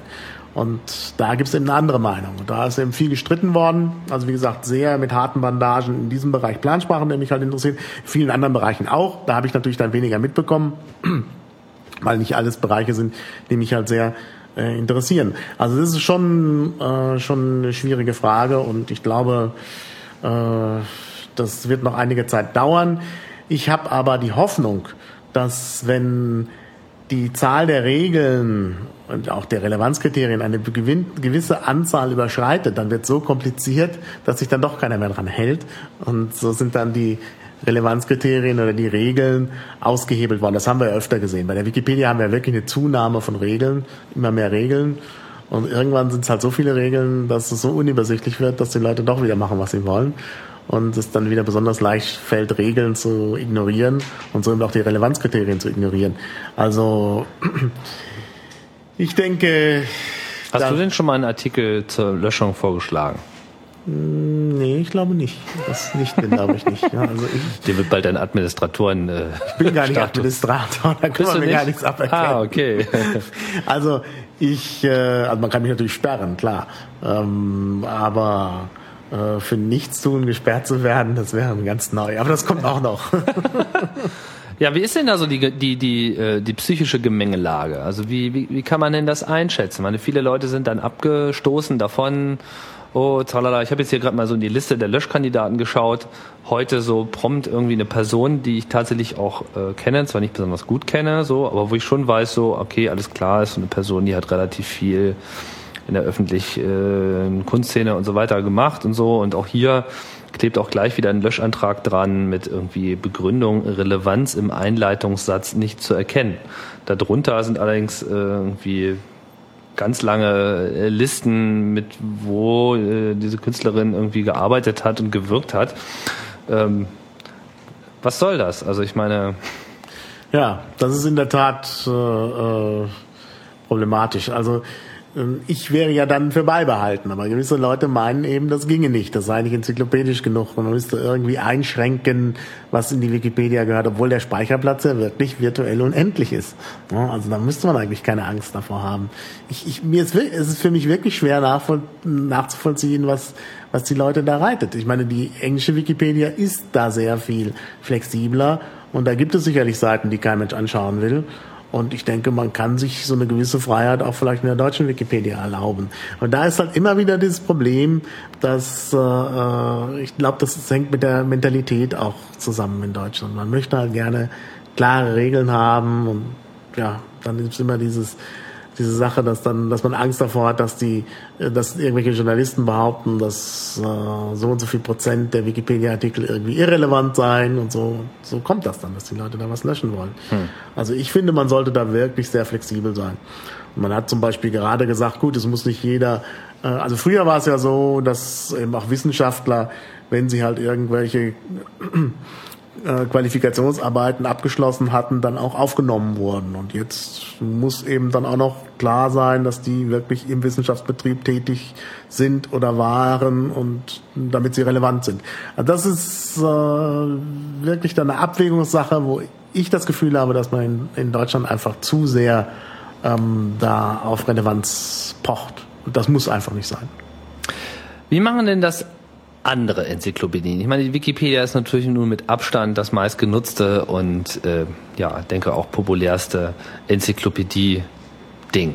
So, nicht nur im Internet, sondern ich denke, die Wikipedia hat mittlerweile auch alles überholt, was äh, hm. bisher so als äh, Standard galt. Ich meine, wer redet jetzt noch vom Brockhaus? Ja. Irgendwie keiner. Ja, also auch der Spiegel schreibt nicht, was der Brockhaus über irgendetwas sagt, sondern was die Wikipedia darüber sagt, weil sie einfach wissen, Brockhaus ist das Wissen halt viele Jahre alt und alles mit Abkürzungen. Und in der Wikipedia ist es halt so aktuell, dass wenn irgendwie von jemand der Tod bekannt geben wird, dann kann man einfach darauf wetten, dass es einfach 30 Sekunden später in diesem Artikel steht. Naja, also da ist ja schon, ähm, manchmal steht es ja in der Wikipedia schneller, als der Betroffene es merkt. Hast du schon so. vor seinem Versterben, ja? Naja, es gibt manchmal, es gibt schon sehr, sehr, es gibt so ein paar Anekdoten halt, dass so Leute also wir totgeschrieben hatten, wurden. Naja, wir hatten das damals beim Papst. Da wollten so und so viele Leute die ersten sein, die den Tod des Papstes anzeigen. Dann ist die Seite halt dann irgendwann gesperrt worden und erst Minuten nach der allgemeinen Bekanntgabe des Todes dann da eingetragen worden. Und es gab kürzlich so einen Fall von einem amerikanischen Journalisten, der, ich glaube, ein Fernsehjournalist von CBS, der da irgendwie im Studio äh, gestorben mhm. ist und da hat man das sofort in die Wikipedia eingetragen, wo irgendjemand da bei dem Rundfunksender hatte nichts Besseres zu tun. Gut, der wird vielleicht, also der Notarzt wird schon da gewesen sein, das in die Wikipedia einzutragen, sodass da wirklich die Wikipedia wenige Sekunden nach dem Ableben desjenigen. Der ist umgekippt. Der ist umgekippt. Und bevor die Leute sich um Erste Hilfe gekümmert nein, nein, haben, haben sie es erstmal in die Wikipedia ja, eingetragen. In dem Studio waren halt viele Leute und es ist Erste Hilfe geleistet worden. Einer hat sofort das eingetragen. Also das ist schon erstaunlich. Oh je, oh also, Gott, ich sehe schon den röchelnden Prominenten vor mir auf der Straße bluten und dann so, ja Moment, ich kann dir noch nicht helfen, ich muss hier noch kurz den Edit abschließen. Oh feier. Na gut, ganz so brutal ist, glaube ich, dann die, äh, die Worte der Wikipedianer. Nein, nein, Aber wie immer wollte ich auf was anderes raus. Ähm, es gibt ja jetzt eine, ein neues Projekt von äh, unser allerliebster äh, Suchmaschine, Google. Ja, mir ist noch nicht so ganz klar, wie sie sich da eigentlich präsentieren. Äh, das Projekt heißt, tja, wie heißt es denn jetzt eigentlich? Noll. Heißt es Noll. Aber Oder ich, Knoll. Ich finde, man sollte das Deutsch aussprechen, wenn man auf Deutsch spricht. Weil das Google Knoll. Knoll, Knoll finde ich einfach schöner als Noll. Also Noll klingt so nach nichts, aber Knoll, das Knoll klingt auch nichts. Klingt, aber auch nichts. schöner. Also ich finde Knoll schöner. Knoll findest du schön? Knoll. Knoll. Knoll, von mir aus Knoll. Aber mit dem K, wenn ich es auf Deutsch aussprechen. Auf Englisch natürlich nicht, klar. Du hast ja einen Knoll. Okay, was ich ist, sag ja auch Psycho. Auf was ist das? Psycho. Also Knoll ist irgendwie Knoll. keine Ahnung, was was Google da geritten hat, aber als sie das veröffentlicht haben, ich dachte, ich gucke nicht richtig. Das sah erstmal so ein bisschen aus wie so eine Gesundheitsinformationsbroschüre. ja, also Stimmt, man, man Gesundheitsartikel sind da sehr zahlreich, ja. Ja, was mir schon mal so das erste Fragezeichen ins Gesetz, äh, Gesicht gesetzt hat. Ich meine, ich weiß, dass Google, was heißt ich weiß, man weiß, dass Google erhebliche Investitionen im Bereich der Genetikforschung äh, hat, dass sie jetzt drauf und dran sind, auch äh, diesen, oh Gott, korrigiere mich, jetzt weiß ich es gar nicht so ganz genau. Sie wollten im medizinischen Bereich die Personen in den USA sozusagen so eine Gesundheitsakte äh, auch führen, so ein Dienst einzuführen. Also das ist sozusagen mhm. Stimmt, ja. großes Business ja. in den USA und mhm. Google äh, positioniert sich da. Jetzt kommen sie halt mit ihrem Knoll oder wie es auch immer heißen mag. Und äh, 90 Prozent der Artikel, die auf dieser Startseite da gefeatured sind, in einer merkwürdigen Reihenfolge, äh, beschäftigen sich halt einfach mit Krankheiten oder Medizinern. Ja. Gut, aber unabhängig davon, hast du schon irgendeine Vorstellung davon, was Google da jetzt eigentlich gerade pro produziert?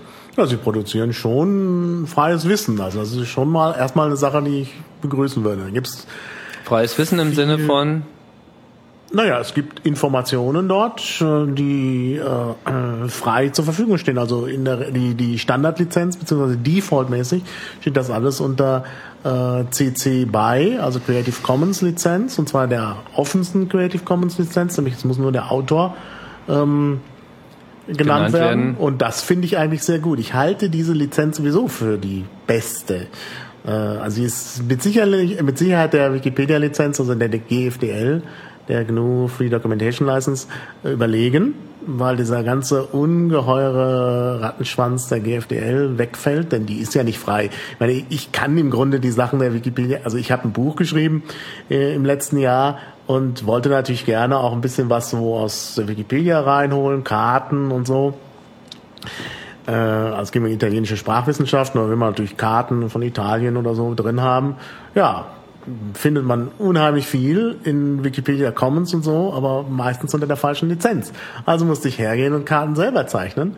Was heißt äh, unter der falschen Lizenz? Was naja, unter GFDL. Ja, was ist daran falsch? Ja, ich, das kann man nicht machen. Also ich kann das dem Verlag nicht beibringen, dass man dann bei jeder Karte dabei schreibt, GFDL, die wichtigsten Autoren, die an der Karte mitgewirkt haben, das ist ja nun kollaborativ auch gemacht worden, da aufhört und hinten auf Englisch äh, vier Seiten GFDL rein reinmacht. Das, das hätte der Verlag nicht geschluckt. Mhm. Also das ist einfach nicht handhabbar. Gut, bei einem Buch kann man das vielleicht noch ja. machen. Aber bei einer Zeitung, stell dir mal vor, da will jemand, will jemand ein Diagramm in der Zeitung äh, veröffentlichen. Da nimmt oder lieber äh, irgendwas von, von, weiß ich nicht, von Google äh, wo man dann draufschreibt, reinschreibt Copyright Google oder so, als dass man dann hinterher in der Zeitung als Anhang noch die GFDL mit reindruckt. Also gibt's da nicht, ähm, gab's da nicht zu, zu, diesem, zu dieser Problematik schon so den Beschluss, dass man das auch irgendwie einfacher machen kann, dass man da irgendwie einen Link setzt und damit ist auch gut? Ja, gut, ein Link, das ist, das ist ja noch umstritten, ob man das kann, aber äh, also eigentlich muss die GFDL mit veröffentlicht werden bei Veröffentlichungen von hm. GFDL-Texten. Also es macht die Sache schon schwierig und auch dies mit den wichtigsten Autoren ist halt ein gewisses Problem. Ja, ja. wichtigsten Autoren. Ja. Eigentlich ja alle. Eigentlich ja alle. Man hat sich ja schon da, weil es nicht geht, in einem Wiki kann man nicht alle äh, ja, ich stehe dann sozusagen in jedem Artikel auch mit ja. als Autor, wo ich mal ein Komma korrigiert habe, sozusagen. Genau, das war ja das Schöne bei den Wikibooks. Ich habe dann immer geguckt, hinten bei den Autoren und dann taucht bei, bei den komischen Themen auf, wo ich gar nicht wusste, dass ich dazu mal was geschrieben habe. Also das ist schon alles ein bisschen äh, grenzwertig mit der GFD. Also CC BY ist schon toll und ich finde, das ist auch äh, CC BY ist auch der Public Domain überlegen. Wo man ja sagt, die freieste ist, dass wenn alles Public Domain ist. Aber ich finde es schon wichtig, wenn ich, wenn ich Informationen beurteilen will, dass ich weiß, von wem die kommen. Also äh, da irgendwie noch den Autor anzugeben, das kann schon sehr nützlich sein. Also Aber wie macht denn jetzt die Knoll? Ja, also gut, die Knoll macht es so, dass sie äh, also bei den Lizenzen defaultmäßig CC BY hat. Man kann aber auch bei Knoll andere Lizenzen angeben, wenn man will, und sogar All Rights Reserved machen. Und dazu Wie wird man da Autor?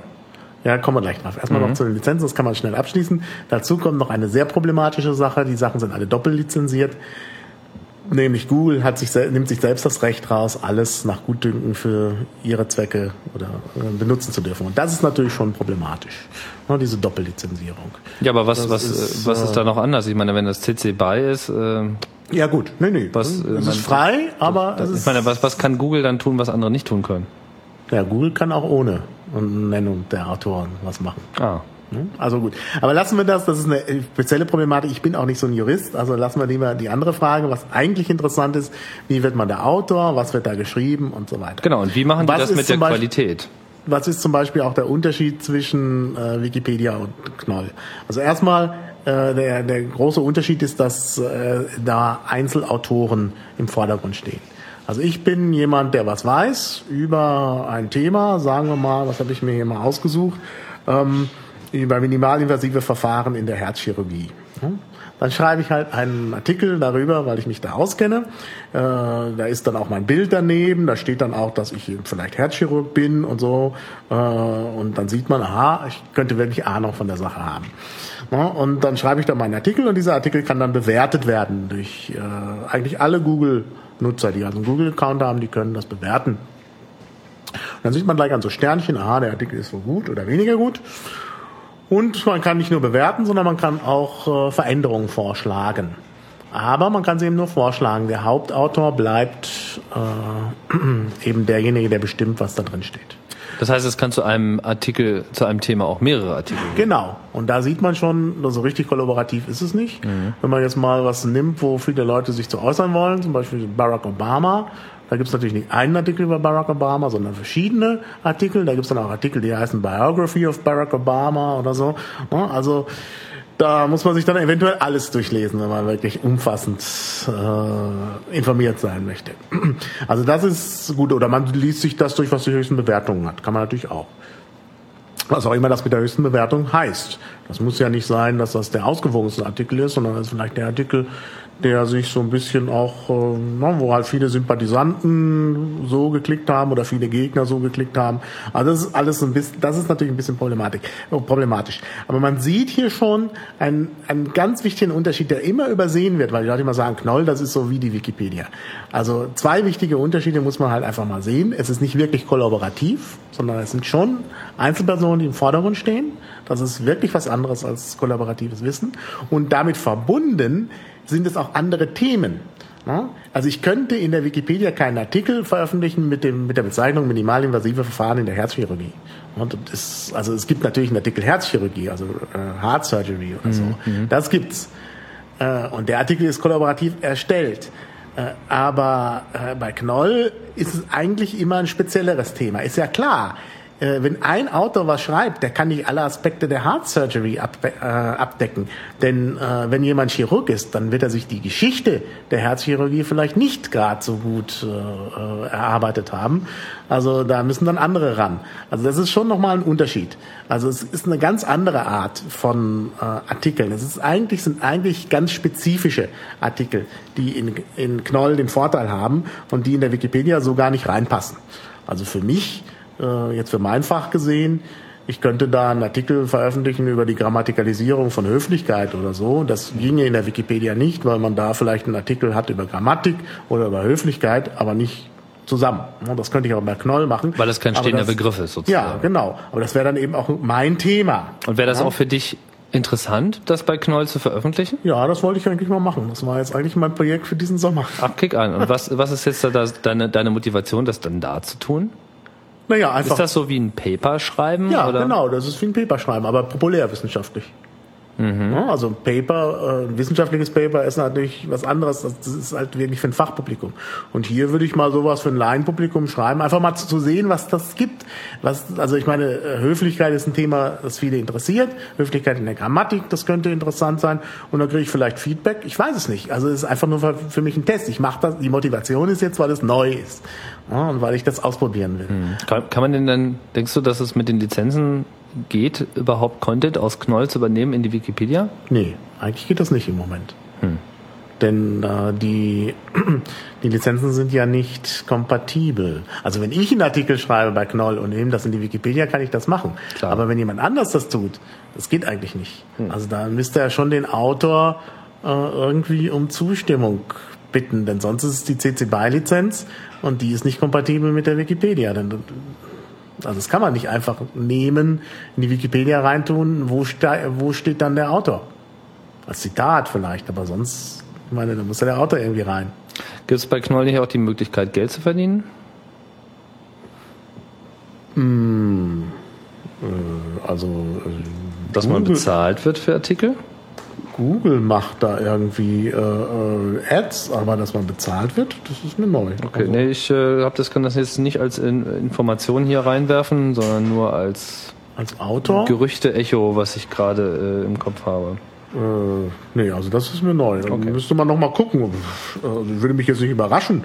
Warum Knoll ist noch sehr neu, muss man dazu sagen. Also das Ja. gibt's jetzt äh, gerade mal seit, ja, was weiß ich, 23. Juli. Ja. Also das ist jetzt äh, keine zwei Wochen alt und muss noch mal beobachtet werden. Ja, klar. Also, ich meine, was auch natürlich ein wichtiger Aspekt ist, ist natürlich, dass Knoll zu Google gehört und damit natürlich an sich schon hoch gerankt wird. Ja, ich meine, das ist Google und Google äh, ist natürlich, präferiert natürlich Google bei äh, Such, bei Suchen und so weiter. Also das ist natürlich auch ein Punkt, warum jemand vielleicht da was schreiben will, weil er mit seiner Information sehr schnell sehr viele Leute erreicht. Das ist schon ein interessantes, interessanter Punkt. Und ich glaube, dass Google hier auch da spekuliert drauf, dass das viele Leute interessieren könnte. Und das ist vielleicht auch der Grund, warum so viele Mediziner da schreiben. Ich, ich kann es mir nur vor- vorstellen. Also ich weiß es nicht genau, aber bei Medizinern geht es ja bei der Karriere auch immer um die sogenannten Impact-Faktoren und so. Und ich glaube, dass man bei Google da gut bedient wird, seine eigenen Arbeiten da äh, entsprechend publik zu machen, um dann eben auch entsprechende Reputationen zu bekommen, durch, äh, dadurch, dass die Leute dann auf die Artikel zugreifen und Klar. der Artikel einen hohen Impact bekommt. Also ich glaube, das ist wirklich, äh, äh, das erklärt, warum jetzt die Mediziner da so besonders aktiv sind.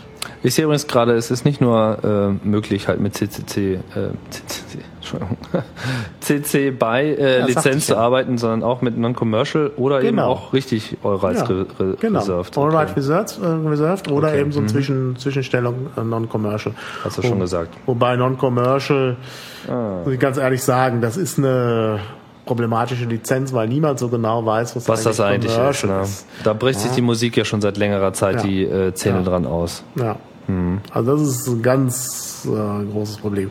Also da würde ich auch sagen, ich persönlich würde lieber, wenn ich wirklich den kommerziellen Nutzen vermeiden will, äh, Share-alike äh, angeben als Non-Commercial, weil man sich wirklich in so einer ganz blöden Grauzone mit Non-Commercial. Share-alike im Sinne von, ich verpasse dem jetzt mal hier diese Lizenz und ihr, ihr seid wollt, einfach nur das beibehalten. So, mein, Ja. mein Wille bleibt sozusagen Genau. erhalten. Hm. Das ist eigentlich eine, unter Umständen eine schöne Sache, äh, geht aber bei, bei Knoll jetzt nicht. Also Mhm. die Auswahl habe ich leider nicht, was schade ist, aber vielleicht kommt ja Google nochmal auf den Trichter, denn dieses Non-Commercial hilft nichts. Können wir noch mal wieder zurück auf die Wikipedia. Wo siehst du denn jetzt so die ähm, primären Herausforderungen, um die Qualität in der Wikipedia zu verbessern? Ich meine, wir hatten jetzt das mit diesen gesichteten Versionen. Das ist natürlich jetzt erstmal eine, eine technische Maßnahme, um das, was alle wollen, in irgendeiner Form durchzusetzen. Ob es den gewünschten Erfolg haben wird, muss man noch sehen. Ich finde jetzt so die ersten Ergebnisse sind eigentlich recht äh, ermutigend. Ja, finde ich auch. Aber wie läuft denn diese Diskussion innerhalb der Wikipedianer ab? So, und auch innerhalb dieser Administratorenriege, die ja so auch keiner richtig kennt und sieht. Hm. Ja, kann man aber ein bisschen verfolgen auf den Diskussionsseiten. Also da sieht man schon. Wenn man das, äh, wenn man das da die Zeit hat, ja. Mhm. Ja, das kostet natürlich viel Zeit. Aber wenn mir halt ein Thema am Herzen liegt, ich da selber drüber schreibe und dann merke, da ist immer irgendwie, da, da laufe ich immer vor so eine Wand, da ist natürlich in der Tat äh, dann auch das ist ganz automatisch, dass ich auf die Diskussionsseiten schaue. Das ist, glaube ich, schon. Und dann kann ich mir schon einen guten Eindruck machen über den äh, Zustand. Nee, es gibt ein paar Punkte, die äh, gemacht werden müssen, also Herausforderungen, die vielleicht auch noch nicht von allen so entdeckt worden sind. Also was ich zum Beispiel beobachte, ist, dass die Artikel natürlich alle, insbesondere wenn etwas wirklich relevant ist, lang werden. Zum Teil sehr lang werden. Und es ist zwar schon, also alle Leute wissen das und haben das auch vor, dass man irgendwie am Anfang erstmal alles ein bisschen zusammenfasst.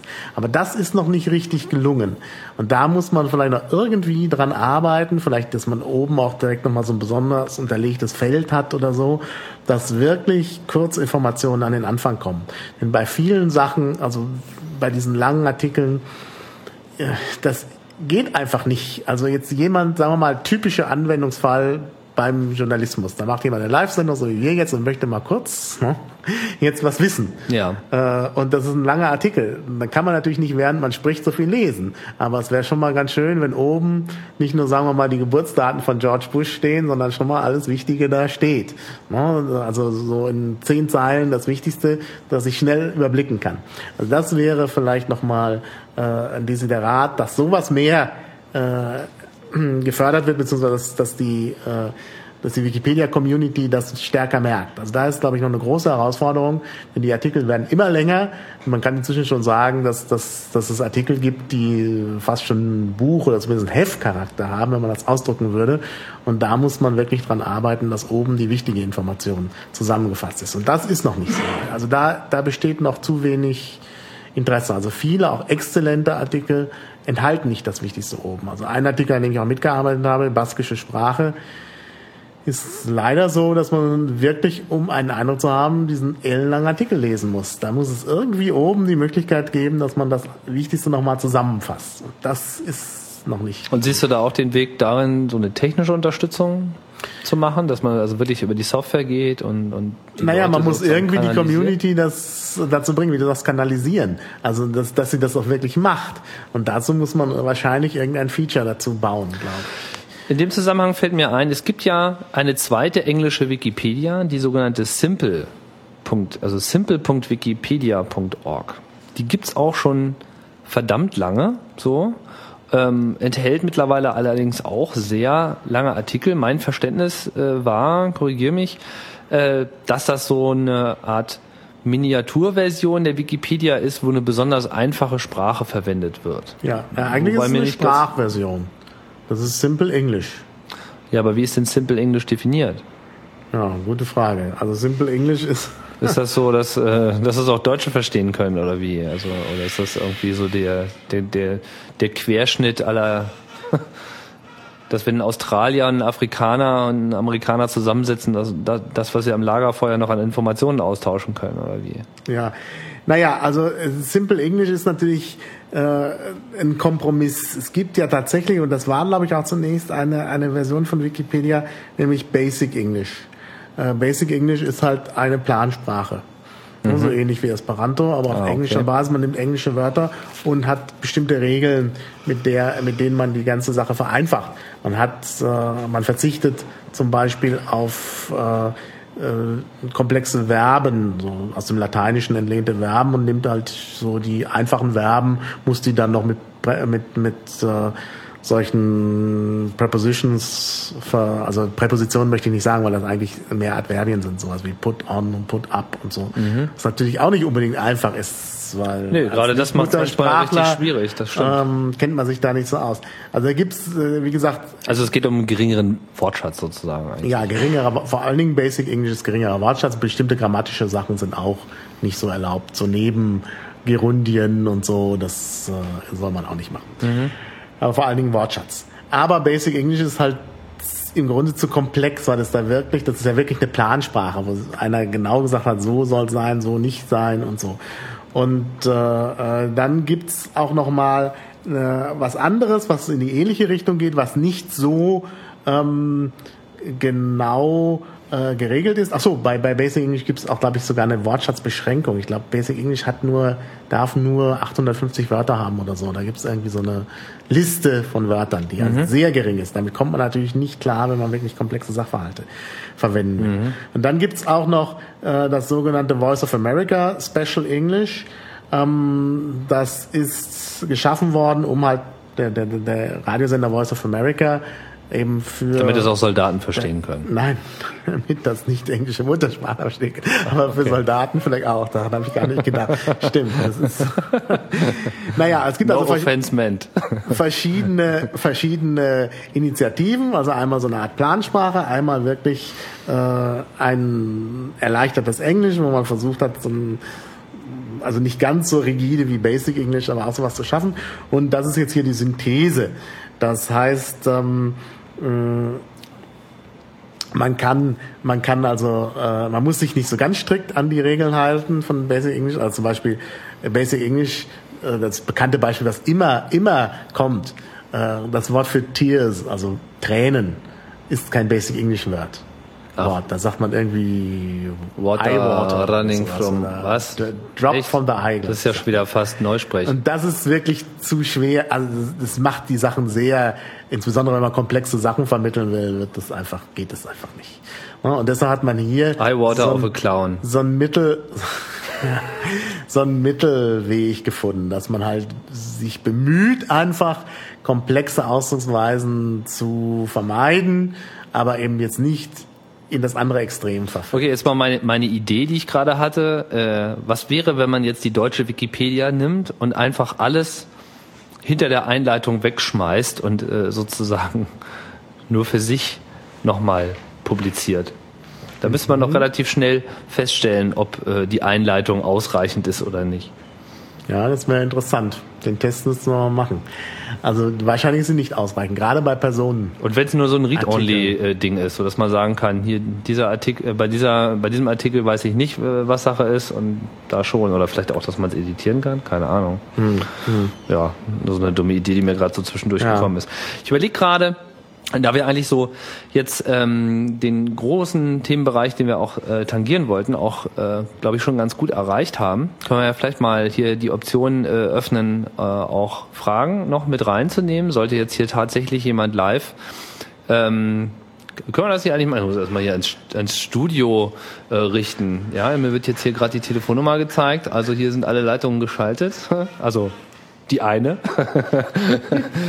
ähm, also solltet ihr Fragen haben, und zwar jetzt gar nicht mal unbedingt nur jetzt zu dem, worüber wir gesprochen haben, sondern ich sag mal so zur Wikipedia im Allgemeinen. Oder? Ja, ne? Äh, dann könnt ihr das tun. Und zwar, äh, die Telefonnummer lautet 030, also in Berlin sind wir natürlich, klar. 66 40 49 50. Und wenn man anruft, dann macht's hier Klingelingeling und dann äh, können wir euch hier auch einfach mal äh, direkt mit reinnehmen. Mal schauen. Vielleicht klappt das ja, vielleicht auch nicht.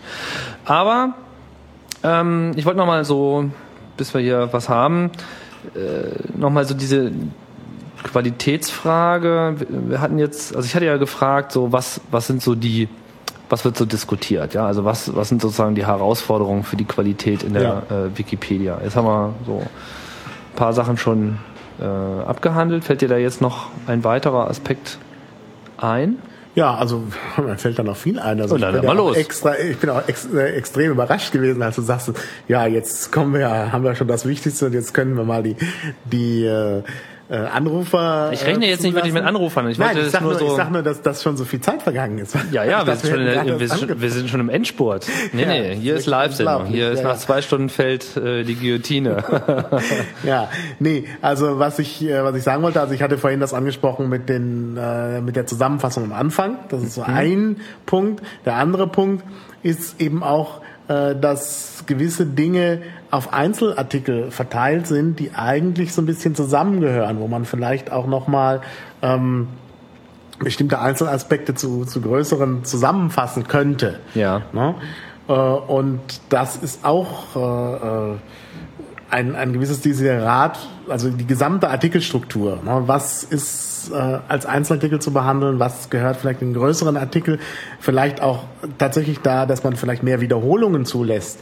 Denn wenn ich einen komplexen Artikel äh, lese, zum Beispiel über den Bundestag oder so, dann will ich natürlich alle Einzelaspekte da auch nochmal irgendwie drin haben, äh, will aber über bestimmte Dinge nochmal Einzelartikel haben. Zum Bei Beispiel. Ländern hat man das ganz häufig. Ja, bei den Was weiß Ländern, ich, die genau. Wirtschaft Kenias oder so, Genau. was dann nicht unter Kenia steht, weil das einfach nochmal separat ist. Ja, und das ist im Moment noch nicht so gut gelöst. Das ist mal so, mal so.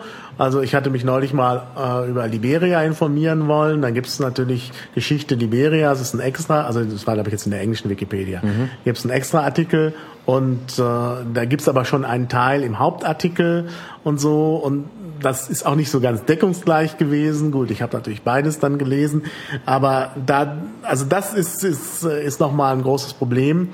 Äh, Und da ist auch bisher so ein bisschen, äh, habe ich das Gefühl, in der Community eher wird eher die Meinung vertreten, dass äh, äh, nichts doppelt sein soll. Ja, da gibt es auch diesen Baustein, den man da einbauen kann, wenn man meint, zwei Artikel sind zu sehr deckungsgleich. Mhm. Das, das findet man häufig. Ne? Ja. Überschneidet sich thematisch mit dem anderen. Ne? Aber mhm. ja, ja, aber eigentlich ist das nicht so schlimm. Eigentlich ist das sogar förderungswürdig, weil ich wirklich, wenn ich einen Artikel über, sagen wir mal, Liberia lese, Natürlich will ich da auch was über die Geschichte wissen, aber ich will nicht jedes Detail über die Geschichte wissen. Klar.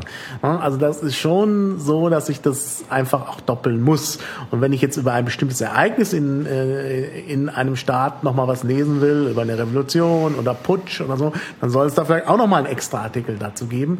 Weil wenn mich das interessiert, ich auch einen ganz anderen Blick auf das ganze Umfeld habe. Also das sollte äh, mehr auch ins Bewusstsein rücken, wobei es natürlich immer ein Problem gibt, nämlich, äh, dass die Information natürlich trotzdem irgendwie zusammenpassen muss. Und das ist auch meiner Meinung nach noch eine Herausforderung, die, die man in Angriff nehmen muss. Mhm. Ja? Jetzt klingt doch hier tatsächlich das Telefon. Gleich mal gucken, ob da auch eine Frage für uns dabei ist. ist mir jetzt noch, ähm, haben wir den jetzt schon irgendwie am Apparat? Ja, hallo? Ja, hallo. Ja, hallo. Ich wollte euch erstmal zu eurer großartigen Sendung äh, gratulieren. Dankeschön. Also ich ja, habe äh, selten so viel kompakte Informationen über Wikipedia gehört. Ich hätte jetzt eine ganz spezielle Frage. Wie hörst du uns denn? Gerade? Über UKW oder über Internet? Ich höre euch über UKW, ja. Okay. Ja, ich bin äh, hier in der Grenze zu Pankow angesiedelt. Alles also klar. Also kann man das noch kriegen, relativ gut. Ja, wir sind ja nicht ähm, weit von der Grenze zu Pankow. Äh, zum einen wollte ich nochmal sagen, diese, äh, der Kollege, ich weiß leider nicht, wie er heißt, äh, der die ganze Zeit die Ausführung macht, ähm, die Fragen beantwortet, der hat ja gemeint, die Zusammenfassungen bei Wikipedia werden doch relativ äh, un deutlich, beziehungsweise äh, würden sie nicht das erfüllen, was sie versprechen. Also der erste Absatz immer bei den Wikipedia-Artikeln. Ja, also ich bin das, Maha oder Martin. Hallo Martin, ich bin Robert. Hallo Robert. Ähm, ich persönlich empfinde das jetzt erstmal nicht so, aber ich bin natürlich auch Laie. Also ich äh, denke schon, also die meisten Wikipedia-Artikel, die ich so anklicke, äh, die äh, vermitteln mir schon in den ersten fünf, sechs Zeilen das, was ich so im Groben denke, wissen zu wollen. Mhm. So, und wenn mich das äh, dann vertiefend interessiert, dann gehe ich halt weiter und dann ist uns auch wurscht, wie lang der Artikel ist. Also von daher äh, weiß ich gar nicht, äh, ist keine Kritik an deinem Kritikpunkt sozusagen, aber äh, wollte ich nur mal so als, als Laie so mal sagen, als Verteidigung vielleicht zu Wikipedia. Ich bin aber auch kein Wikipedianer.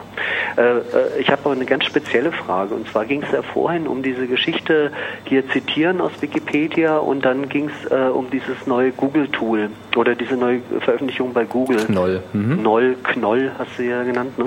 mhm. äh, darf ich denn zum Beispiel, wenn ich jetzt einen Blog habe, darf ich denn zum Beispiel aus Wikipedia einen Absatz rauskopieren?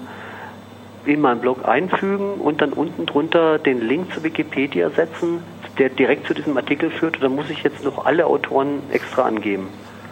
Ja, also zunächst mal würde ich sagen, besser ist, wenn du den äh, Link auf eine Version machst. Musst du aber nicht. Also es hängt davon ab, was du darstellen willst. Aber wenn du tatsächlich ein Zitat aus der Wikipedia nimmst, weil das Zitat äh, vielleicht in der neuen Version ganz anders aussieht. Äh, und wenn es dir auf das Zitat wirklich ankommt, also das wörtliche Zitat, dann solltest du unten drunter die Versionsnummer schreiben, damit man auch wirklich das Zitat wiederfindet. Beziehungsweise den Link auf die entsprechende Version. Genau. Also, aber wenn ich da, äh, ja, das, das, war eben die Frage, reicht denn einfach nur, äh, dass ich praktisch drunter den Link setze, den muss man ja dann nur noch anklicken und dann kommt man ja, ja auf den Originalartikel. Ist das okay? Ja, also zitieren darfst du, aber das hängt jetzt nicht mit der, mit der Lizenz der Wikipedia äh, zusammen, sondern mit dem Zitatrecht. Du darfst also aus Texten zitieren. Da gibt's, das ist auch ganz kompliziert, das darf nicht zu viel sein und so. Das wird aber das Zitatrecht ist ja ganz alt. Das wird nach Buchseiten und so. Also ja, weil du vorhin ja gemeint hast, du, äh, du äh, im Zusammenhang mit deinem Buch, da müsste es ja irgendwelche Listen von Autoren anlegen, von, von welchen ja. dieses Zitat ja. stammt. Da wird ja praktisch aus Wikipedia nochmal äh, verlinkt, verlinkt, verlinkt, verlinkt, verlinkt. Ne? Mhm. Ne? Also so, ich müsste jetzt also nicht alle Links oder alle äh, Autoren, die mal ursprünglich als Quelle irgendwo äh, hergehalten haben, mhm. angeben, sondern ich müsste praktisch nur diesen Link zu diesem ursprünglichen Artikel setzen. Genau. Da ja. bin ich rechtlich auf der sicheren Seite. Beim Zitieren von Text bist du rechtlich auf der sicheren Seite. Ich habe das, glaube ich, ein bisschen missverständlich ausgedrückt. Ja, du hast eben gesagt, bei man müsste es eben sehr genau machen. Ja, so, so kenne ich es auch aus dem wissenschaftlichen Arbeiten heraus. Man muss halt die Autoren angeben. Allerdings sind es eben bei Wikipedia sehr viele und man kann natürlich nicht alle jetzt äh, in einem Blog beispielsweise. Mhm. Äh, dir, dir ging es, glaube ich, um die, um die Grafiken. Mir ging es um die ne? Grafiken. Mhm. Das Problem äh, war für mich jetzt nicht der Text. Also zitieren darf man, also gerade kurze Zitate sind völlig unproblematisch und ich kann auch wie gesagt, dann auf die Wikipedia verweisen und sagen, da steht das und da ist das Zitat her. Das ist auch hinreichend. Mir ging es um äh, Abbildungen, vor allen Dingen aus Commons. Und da ist eben leider das Problem, äh, dass äh, viele Abbildungen nicht benutzbar sind, weil sie dann eben unter GFDL äh, stehen. Aber ist es denn nicht so, dass die Abbildungen, die in Wikipedia sind, sowieso irgendwie frei sind? Also oder bezahlt nee. Wikipedia für die Bilder, die sie dort veröffentlichen, Geld? Nein, nein, also das ist sehr unterschiedlich. Äh, die Bilder stehen, wenn nichts weiter dabei ist, eigentlich innerhalb der Wikipedia unter GFDL. Bei Commons hat man dann zwischen gemerkt, dass das nicht gut passt und viele Leute, die Bilder in Commons hochladen, stellen die unter äh, tatsächlich äh, Creative Commons Lizenzen, weil Creative Commons für Bilder, für Abbildungen einfach besser passt als GFDL. Äh, und das ist schon mal ein Vorteil. Aber es ist natürlich immer noch ein Problem, wenn jemand sagt, hier, ich stelle das unter die äh, CC by Non-Commercial oder CC BY Share Alike, die ich zwar mag als Lizenz, äh, aber wenn man das darunter stellt, kann man das nicht so ohne weiteres benutzen. Den Urheber sozusagen. Also wenn jetzt zum Beispiel, äh, lass uns doch mal auf eine einfachere Ebene runterkommen und von diesen äh, Fremd- oder Fachbegriffen weggehen.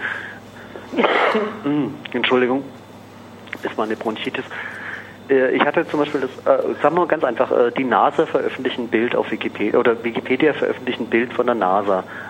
Ja, und die NASA ist ja in dem Sinne, stellt die doch ihre Bilder frei zur Verfügung, weil sie ja vom Steuerzahler sowieso bezahlt sind. Mhm. Äh, muss ich jetzt die Quelle angeben Wikipedia oder muss ich die Quelle angeben NASA?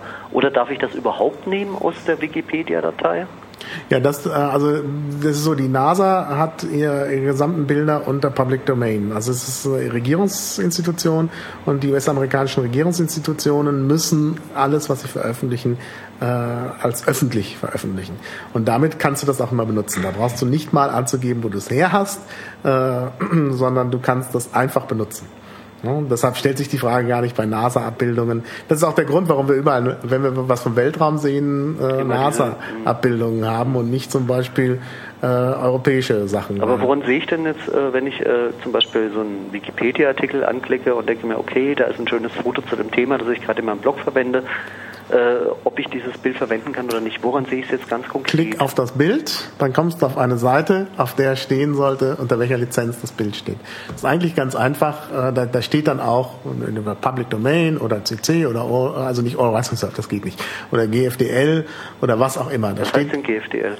GFDL ist die GNU Free Documentation License. Unter der eigentlich 99 Prozent des Contents sozusagen. Also in, in der, Text, der Text ist alles so, ja, und ähm, ja, bei den Bildern weiß ich nicht, Creative Commons ist äh, vorne, aber nie, auch nicht alles unbedingt ist Creative Commons, weil das eben dann die Leute entscheiden, die das hochladen. Und manche wählen halt die andere Lizenz, da kann man halt nichts gegen machen.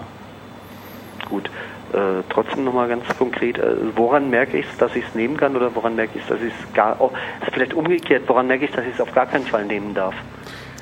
Ja, du kannst es eigentlich immer nehmen, weil natürlich der Content der Wikipedia schon frei ist, in Anführungsstrichen. Bloß, es gibt eben verschiedene Lizenzen, unter denen diese Freiheit sichergestellt wird. Es gibt ja auch in einem Softwarebereich und eben jetzt auch hier sehr unterschiedliche Auffassungen davon, was frei ist. Für manche Leute ist frei dann, wenn du machen kannst, was du willst. Für andere Leute ist frei dann frei, wenn es eben äh, auch nur unter Bedingungen weitergegeben werden kann, dass es auch frei bleibt. Und äh, dementsprechend sind diese Lizenzen, und das sind vor allem eben diese GNU-Lizenzen, das ist im Softwarebereich die GPL und jetzt eben übertragen auf Texte, Inhalte, ist es eben die GFDL, die kommt halt eher so mit diesem Ansatz daher, so und du halt, musst jetzt bestimmte Auflagen erfüllen, damit eben unter, auf keinen Fall äh, diese Freiheit eingeschränkt wird. Die GFDL ist ein Produkt auch aus der Computerszene, muss man äh, dazu sagen. Das ist halt ursprünglich bei einem äh, Linux-Projekt äh, für die Dokumentation des, äh, der Software verwendet und dafür auch geboren worden und stand von daher extrem unter dem Einfluss, äh, wie eben diese GPL-Softwarelizenz funktioniert.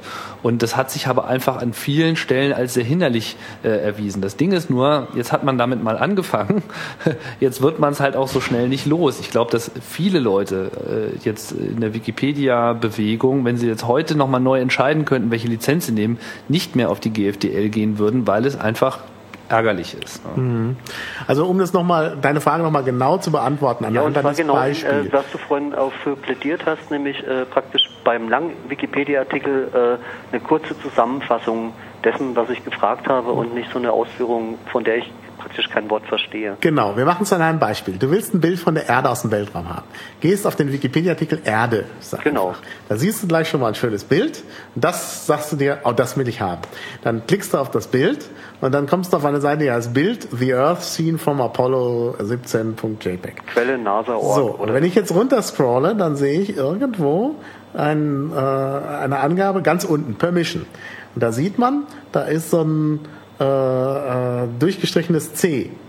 No Copyright. Da heißt es, da steht dann auch gleich nochmal dahinter, was es heißt. Also durchgestrichenes C heißt, es gibt kein Copyright, aber steht dann auch nochmal, this file is in the public domain because it was created by NASA und so weiter. Und daran sehe ich, aha, wenn das ein durchgestrichenes C ist, kann ich mich gleich freuen und kann es benutzen. Ich kann jetzt noch mehr dazu erfahren, da sind noch sogenannte Warnings dabei.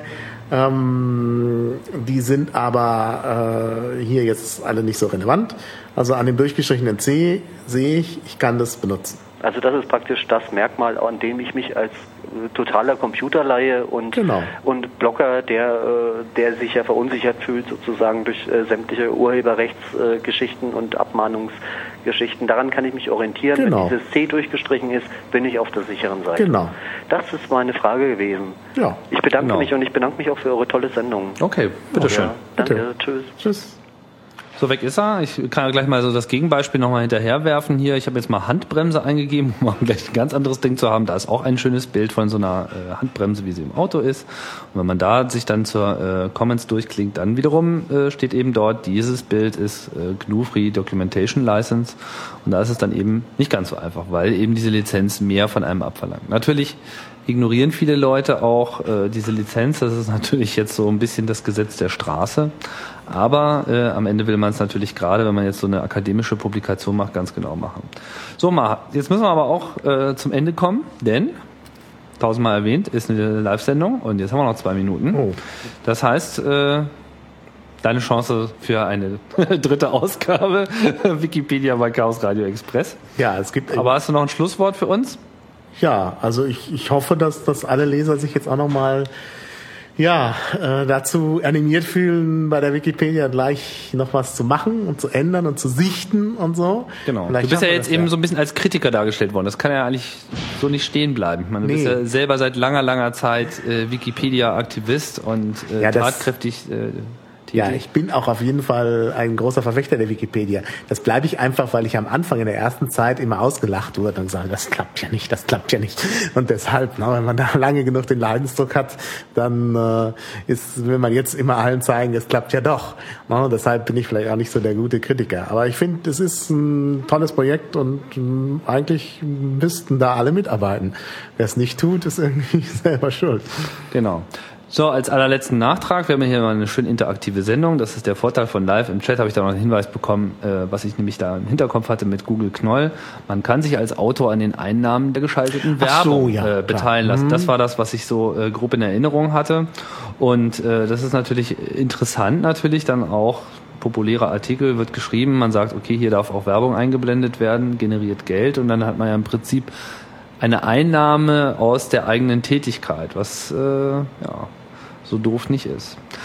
Aber das war's jetzt. Das war Chaos Radio Express, Ausgabe Nummer 93. Die zweite, die live bei Funkwelle FM gesendet wird, aber nicht die letzte. Nächsten Sonntag und übernächsten Sonntag geht es äh, da noch weiter.